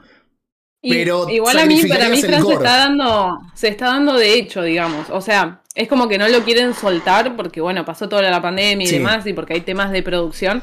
Pero se está dando de hecho, los juegos no están corriendo bien. Entonces, si vos de repente sos una persona que juega regularmente, que juega los juegos de salida y ese tipo de cosas, casi que estás obligado a cambiarte de, de generación, por más que no te lo digan, ¿entendés? Por más Sí. que te digan, ay, sí, el juego lo podés jugar, pero la realidad es que te corre tan mal que te vas a terminar cambiando. Sí, pero Por ahí la persona que no es un jugador tan, digamos, de, de, de estar ahí constante y que a lo mejor juega solamente con amigos y demás, no te hace la diferencia.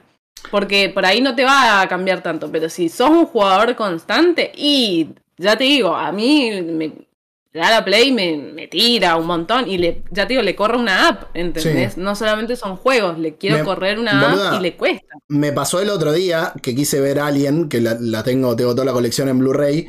Quise ver Aliens al Ah, regreso y tenía una turbina de avión prendida y digo, pero la puta madre. Me, me tapaba el ruido de la película y yo te- tengo el audio pasado por equipo de música y, y escuché- le subía el gozo y escuchaba la turbina. Eh, sí, Claro. sí, sí, sí, es un montón. O sea, se está dando, de hecho, el tema de que hay que cambiarse de, de generación y bueno, se va a dar como suavemente, creo que porque pasó todo el tema de la pandemia y demás, y el tema del stock. sí. Pero se está dando. El problema de eso, que era porque yo decía lo, de, cortar, que PlayStation igual siempre le dio soporte a los juegos un par de años después de, de, que, de pasó. Eh, a diferencia de Nintendo, no, no, no hace el corte tan, tan abrupto. Eh, sacarlo y que vos digas, che, me parece que me voy a jugar la versión de Play 5 porque la de Play 4 tironea, estás como perdiendo la posibilidad de hacer algo mucho mayor con ese juego por hacerlo intergeneracional. Y me parece que en algún momento se tiene que soltar, porque agregar gráficos siempre se puede, agregar RTX siempre se puede, porque le apagás cositas y listo. Pero ¿qué pasa cuando tenés funciones como el tema del uso SD para el core gameplay? Y que tengas que pensar el juego de otra manera en vez de implementar esas cosas eh, en el juego. Sí. Y me pa- a mí me parece que es ahí donde tienen que soltarle la mano y es feo. ¿Cómo? Imagínate cambiar de. Espero que no pase eso en el Ragnarok, que hayan tenido que cortar algo. Esperemos. Sí. Pone- Imagínate cambiar de reino con el SSD. Es que ca- ca- capaz, porque eh, en el de. En el God of War, capaz que sí, el viaje es, es así eh, en el coso. Y si lo jugás en Play 4, nada, te tarda los 5 minutos que te tarda en cargar eh, cuando lo jugás en, en Play 4. Eh, que era por ahí distinto del tema de cambiar de dimensiones en el Ratchet, donde la idea era que vos como que cruzabas un portal de, alguna manera.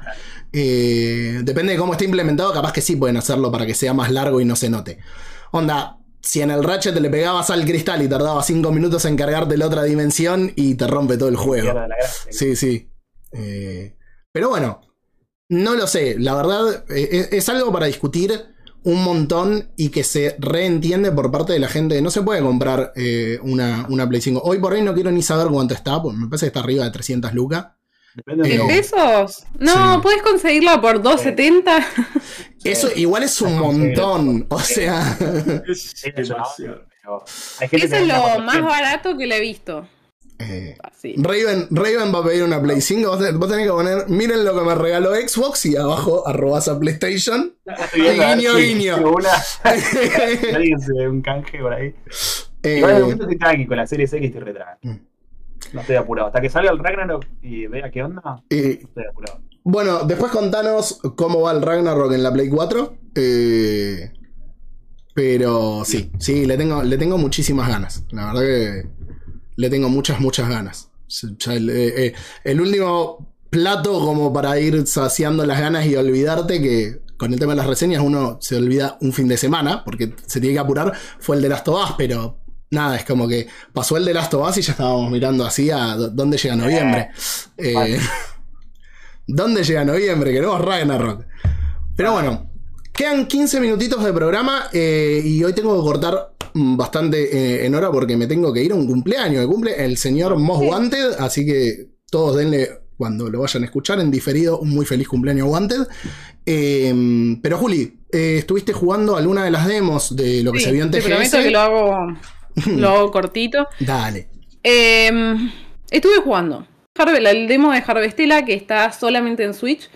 Eh, el juego va a salir en PC y Switch, o sea, Steam y Switch, pero yo lo, o sea, la demo está exclusiva en Switch. Eh, jugué eh, la demo del Valkyria Elysium eh, y bueno, y quería hacer una recomendación con el Immortality. Pero bueno, empiezo con el Harvestella. Como les dije, el juego va a salir en Steam y Switch. Y bueno, creo que la mayoría ya más o menos saben de qué va, pero básicamente es una mezcla entre lo que sería un Room Factory, es decir, un jueguito de granja, dicho mal y pronto, eh, con eh, JRPG clásico. Bueno, clásico no porque es action RPG, pero bueno, nada, la demo eh, te permite jugar 12 días dentro del mundo de Harvestella, lo cual la verdad que te da un, bastante tiempo como para introducirte a de qué va el juego.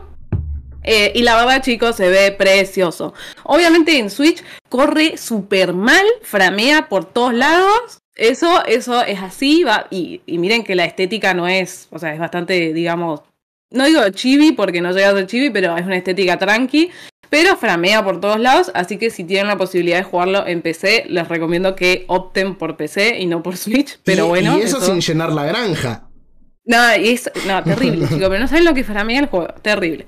Eh, y nada, el, el- eh, o sea, al estilo super RPG super clásico, el juego empieza con que vos te despertás, sos un personaje que no recuerda quién es y tiene que, eh, bueno, nada, no tiene memoria, entonces a- entras a un pueblito y en ese pueblito te reciben muy bien un par de waifus, todas divinas, y te dicen, claro, sí, es RPG 1.0. em, y en ese, bueno, en, digamos, cuando vos entras al pueblo, eh, justamente ves que hay una situación extraña con unos cristales, por supuesto, como le fascina a Square.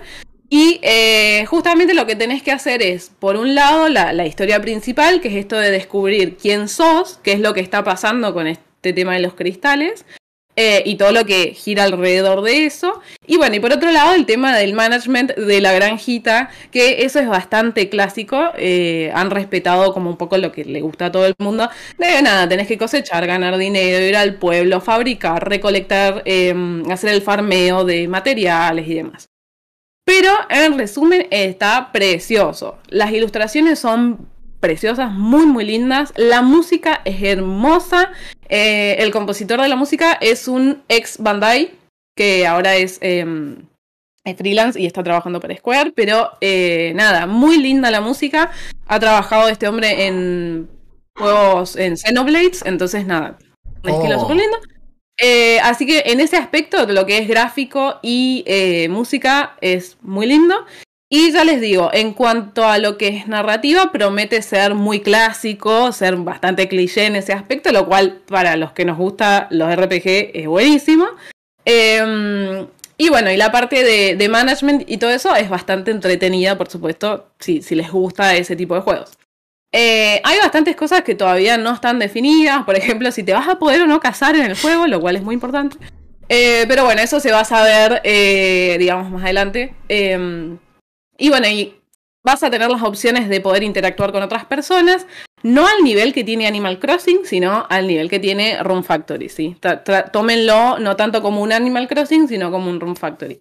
Pero la verdad está muy, muy lindo el juego. Así que yo se los recomiendo si les gusta el estilo eh, y tienen ganas de jugar algo súper chill. O sea, piensen que es muy tranquilo, eh, es hablar con la gente, diálogos, ir, farmear, una batallita y tranqui. Eh, así que nada, me encantó. Me encantó Harvestera. Yo lo voy a comprar apenas salga. Eh, así que bueno, después les daré la review ya del juego real y no tanto de la demo. Por otro lado, probé el Valkyria Elysium. Eh, es la cuarta entrega de lo que serían los Valkyria, si contamos el juego de celulares. Eh, que también me gustó mucho. Pero bueno, acá entra um, un temita de, de Square con el tema de los precios. El juego actualmente la precompra está a 60 dólares. Eh, lo pueden comprar en, si no me equivoco, está para PlayStation 5 y para Steam también. Y bueno, obviamente el precio de Steam está creo que 7000 más impuestos. Eh, lo cual considero que es un precio muy elevado. Si, si bien el juego es precioso, eh, la verdad es que se nota que, digamos, en cuanto a calidad, desarrollo y nivel de presupuesto, es más un doble A que un triple A. Y nos lo están vendiendo como triple A. Eh, el juego está, o sea, sacando ese disclaimer en cuanto al valor, en que yo les recomiendo esperar una oferta, porque para mí está muy caro. Eh, el juego está muy lindo. O sea, una de las cosas que a mí me preocupaba era esto de que justamente vos veías, estaba como muy centrado en la Valkyria y no tanto por ahí en los personajes que te acompañan. Como para que más o menos entiendan los que no conocen la saga, eh, vos sos una Valkyria y lo que haces como Valkyria es reclutar las almas de los soldados, digamos, que han muerto en batalla. Y estos son los que te van a acompañar para pelear, son tu party, digamos. Y vos vas eligiendo entre un gran abanico de personajes los que querés usar. Eh, me preocupaba un poco esto de que se veía como muy centrado en la Valkyria y no se, no se veía mucho de qué era lo que hacían los otros personajes. Eh, pero bueno, en el demo está muy bien mostrado. básicamente vos a los personajes que te acompañan los podés ir equipando. Estos personajes tienen un- una mm, cualidad elemental, hielo, fuego, viento, etc. y vos los estás peleando, o sea, manejás solamente la Valkyria, pero podés invocar a, eh, digamos, los demás personajes que se van a mover solos, o sea, funcionan con inteligencia, inteligencia artificial, pero vos podés elegir, por ejemplo, imbuir tus ataques con el elemento de alguno de esos personajes. Lo cual te lleva a tener un cierto nivel de estrategia, porque los enemigos tienen debilidades elementales. Y los jefes, la verdad que son muy difíciles de matar si no usas las debilidades elementales. Eh, yo lo jugué, o sea, tenés tres dificultades, easy, normal, hard. Lo jugué completo en normal, son más o menos tres horas de demo. Ah, bastante. Eh, es larga, está bueno. En normal, la verdad que se hace sencillo, pero tienen que manejar un poquito las, las habilidades elementales, pero digamos que no hace falta tanto. En hard sí. Si en hard no manejas lo elemental, mm, no pasas. Eh, así que eso está bueno porque lleva un cierto nivel de estrategia de decir, bueno, a ver, recluté estos personajes, me equipo este, bueno, y tenés que mm, manejar, digamos, ese, ese nivel de estrategia. Eh, después, como cualquier JRPG, tenés el tema de equipar armas, digamos, ir aumentando las, las habilidades de la Valkyria, cambiarle las diferentes armas, bueno, el leveleo clásico, em, digamos, eh, de cualquier JRPG. Pero bueno, está, es muy interesante. Básicamente el juego em, como línea principal se maneja como por misiones. Esas misiones vos las vas completando y después, bueno, tenés las la side quest que te van surgiendo si investigás dentro de cada una de esas misiones principales. Em, visualmente es muy bonito, es simple, tiene un estilo particular, simple pero bonito. Eh, no esperen el super realismo, porque no, pero es lindo. Eh, especialmente, bueno, obviamente lo que son cinemáticas.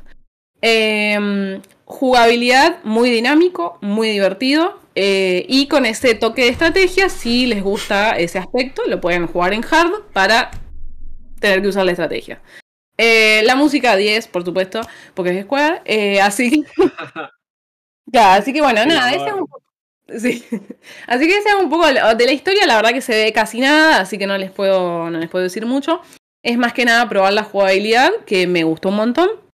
Así que lo recomiendo mucho, pero en rebaja. Porque de nuevo, se nota que es un juego que a nivel presupuesto es más doble A que triple A y te lo están Se- vendiendo a Se 60 veía, dólares. se veía mucho en el primer tráiler que largaron y que parecía un juego de dos mangos. A mí la verdad no me había comprado nada. eh, No, es que bueno. jugable. Claro, eh, si, si lo único que te interesa es el aspecto gráfico, por ahí te va a decepcionar un poco, pero mm, la jugabilidad está muy divertida y de nuevo tenés mucho esto de eh, la estrategia, ir descubriendo la historia de cada uno de los soldados, digamos, que vos vas reclutando, de las almas que vas reclutando y demás.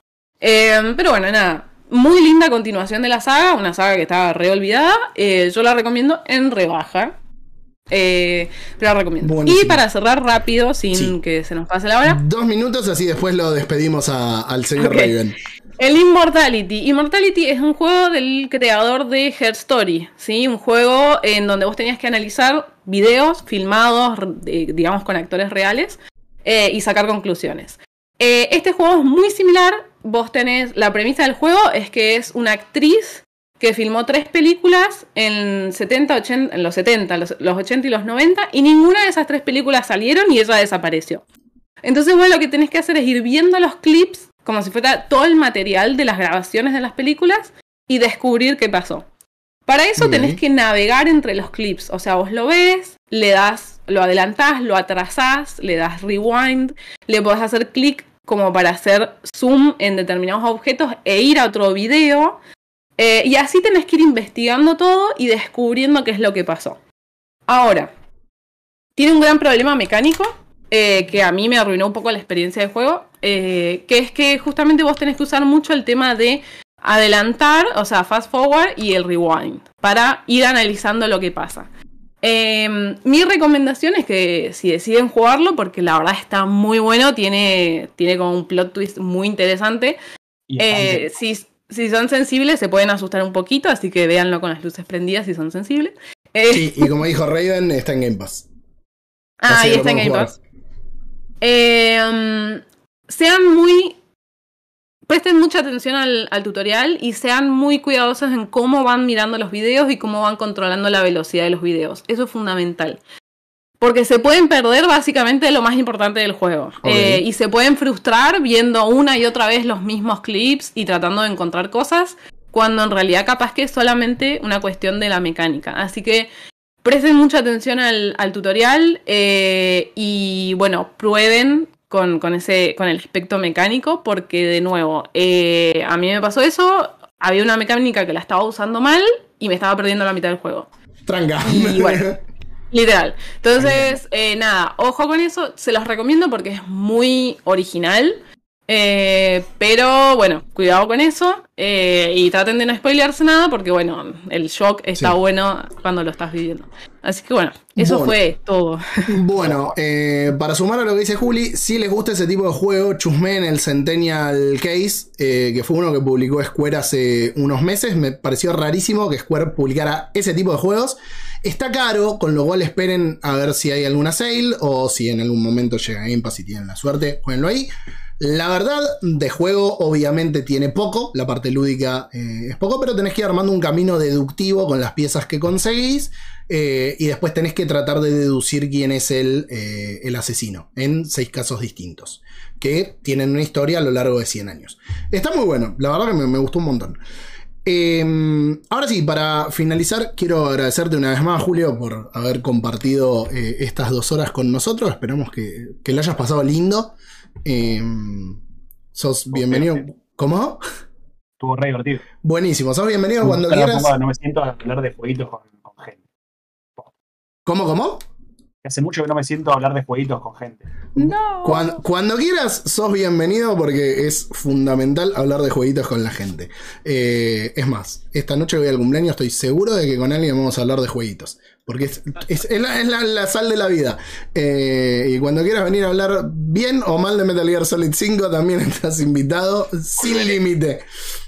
Eh, y Julia no va a poder decir nada por el No, no, amuteo. no, no, yo no, no vengo ese día, chicos, me tomó vacaciones. No hay problema, aceptado. Eh, bueno, para quienes no te conozcan, en el caso de, de que pase, por favor, decirles dónde te pueden encontrar. eh, y ya con eso vamos cerrando. En TikTok, en Instagram y creo que en Twitter es Ravenplay-bajo. Y en YouTube, que es el que me pude acomodar bien, es solo Ravenplay sin ningún guion bajo. Eh, así que ahí me pueden encontrar si quieren ver jueguitos, curiosidades y demás. Buenísimo, buenísimo. Vayan, síganlo. Eh, síganlo también en Twitch, a ver si por ahí en algún momento streamea otra vez. O volveré a Twitch también. sí, ahora se te complicó un poco la, la vida. Me complica un poquito, pero ya nos estamos acomodando. Buenísimo, buenísimo. Me encanta. Bueno, señores, eh, muchísimas gracias Robert y Juli por acompañarme y a todos los que estuvieron y han pasado por el chat en el día de hoy. A Julio otra vez por acompañarnos. Y nos vemos dentro de 15 días. El lunes no se olviden que ya va a estar para escuchar el programa en Spotify, YouTube y todas las otras redes que Anchor lo sube que no tenemos ningún registro porque no me fijo. Estamos en ebooks eh, a partir de ahora. El otro día subí el último programa. Así que la gente que usa la plataforma para escuchar podcast sepa que nos van a poder empezar a escuchar ahí. Eh, y bueno, nada, eh, martes y jueves stream por acá como siempre. Y último nivel punto de encuentro, donde el señor Roberto sube las noticias que van pasando la semana. Así que los quiero mucho, pasen la linda, tengan un lindo fin de semana. Adiós.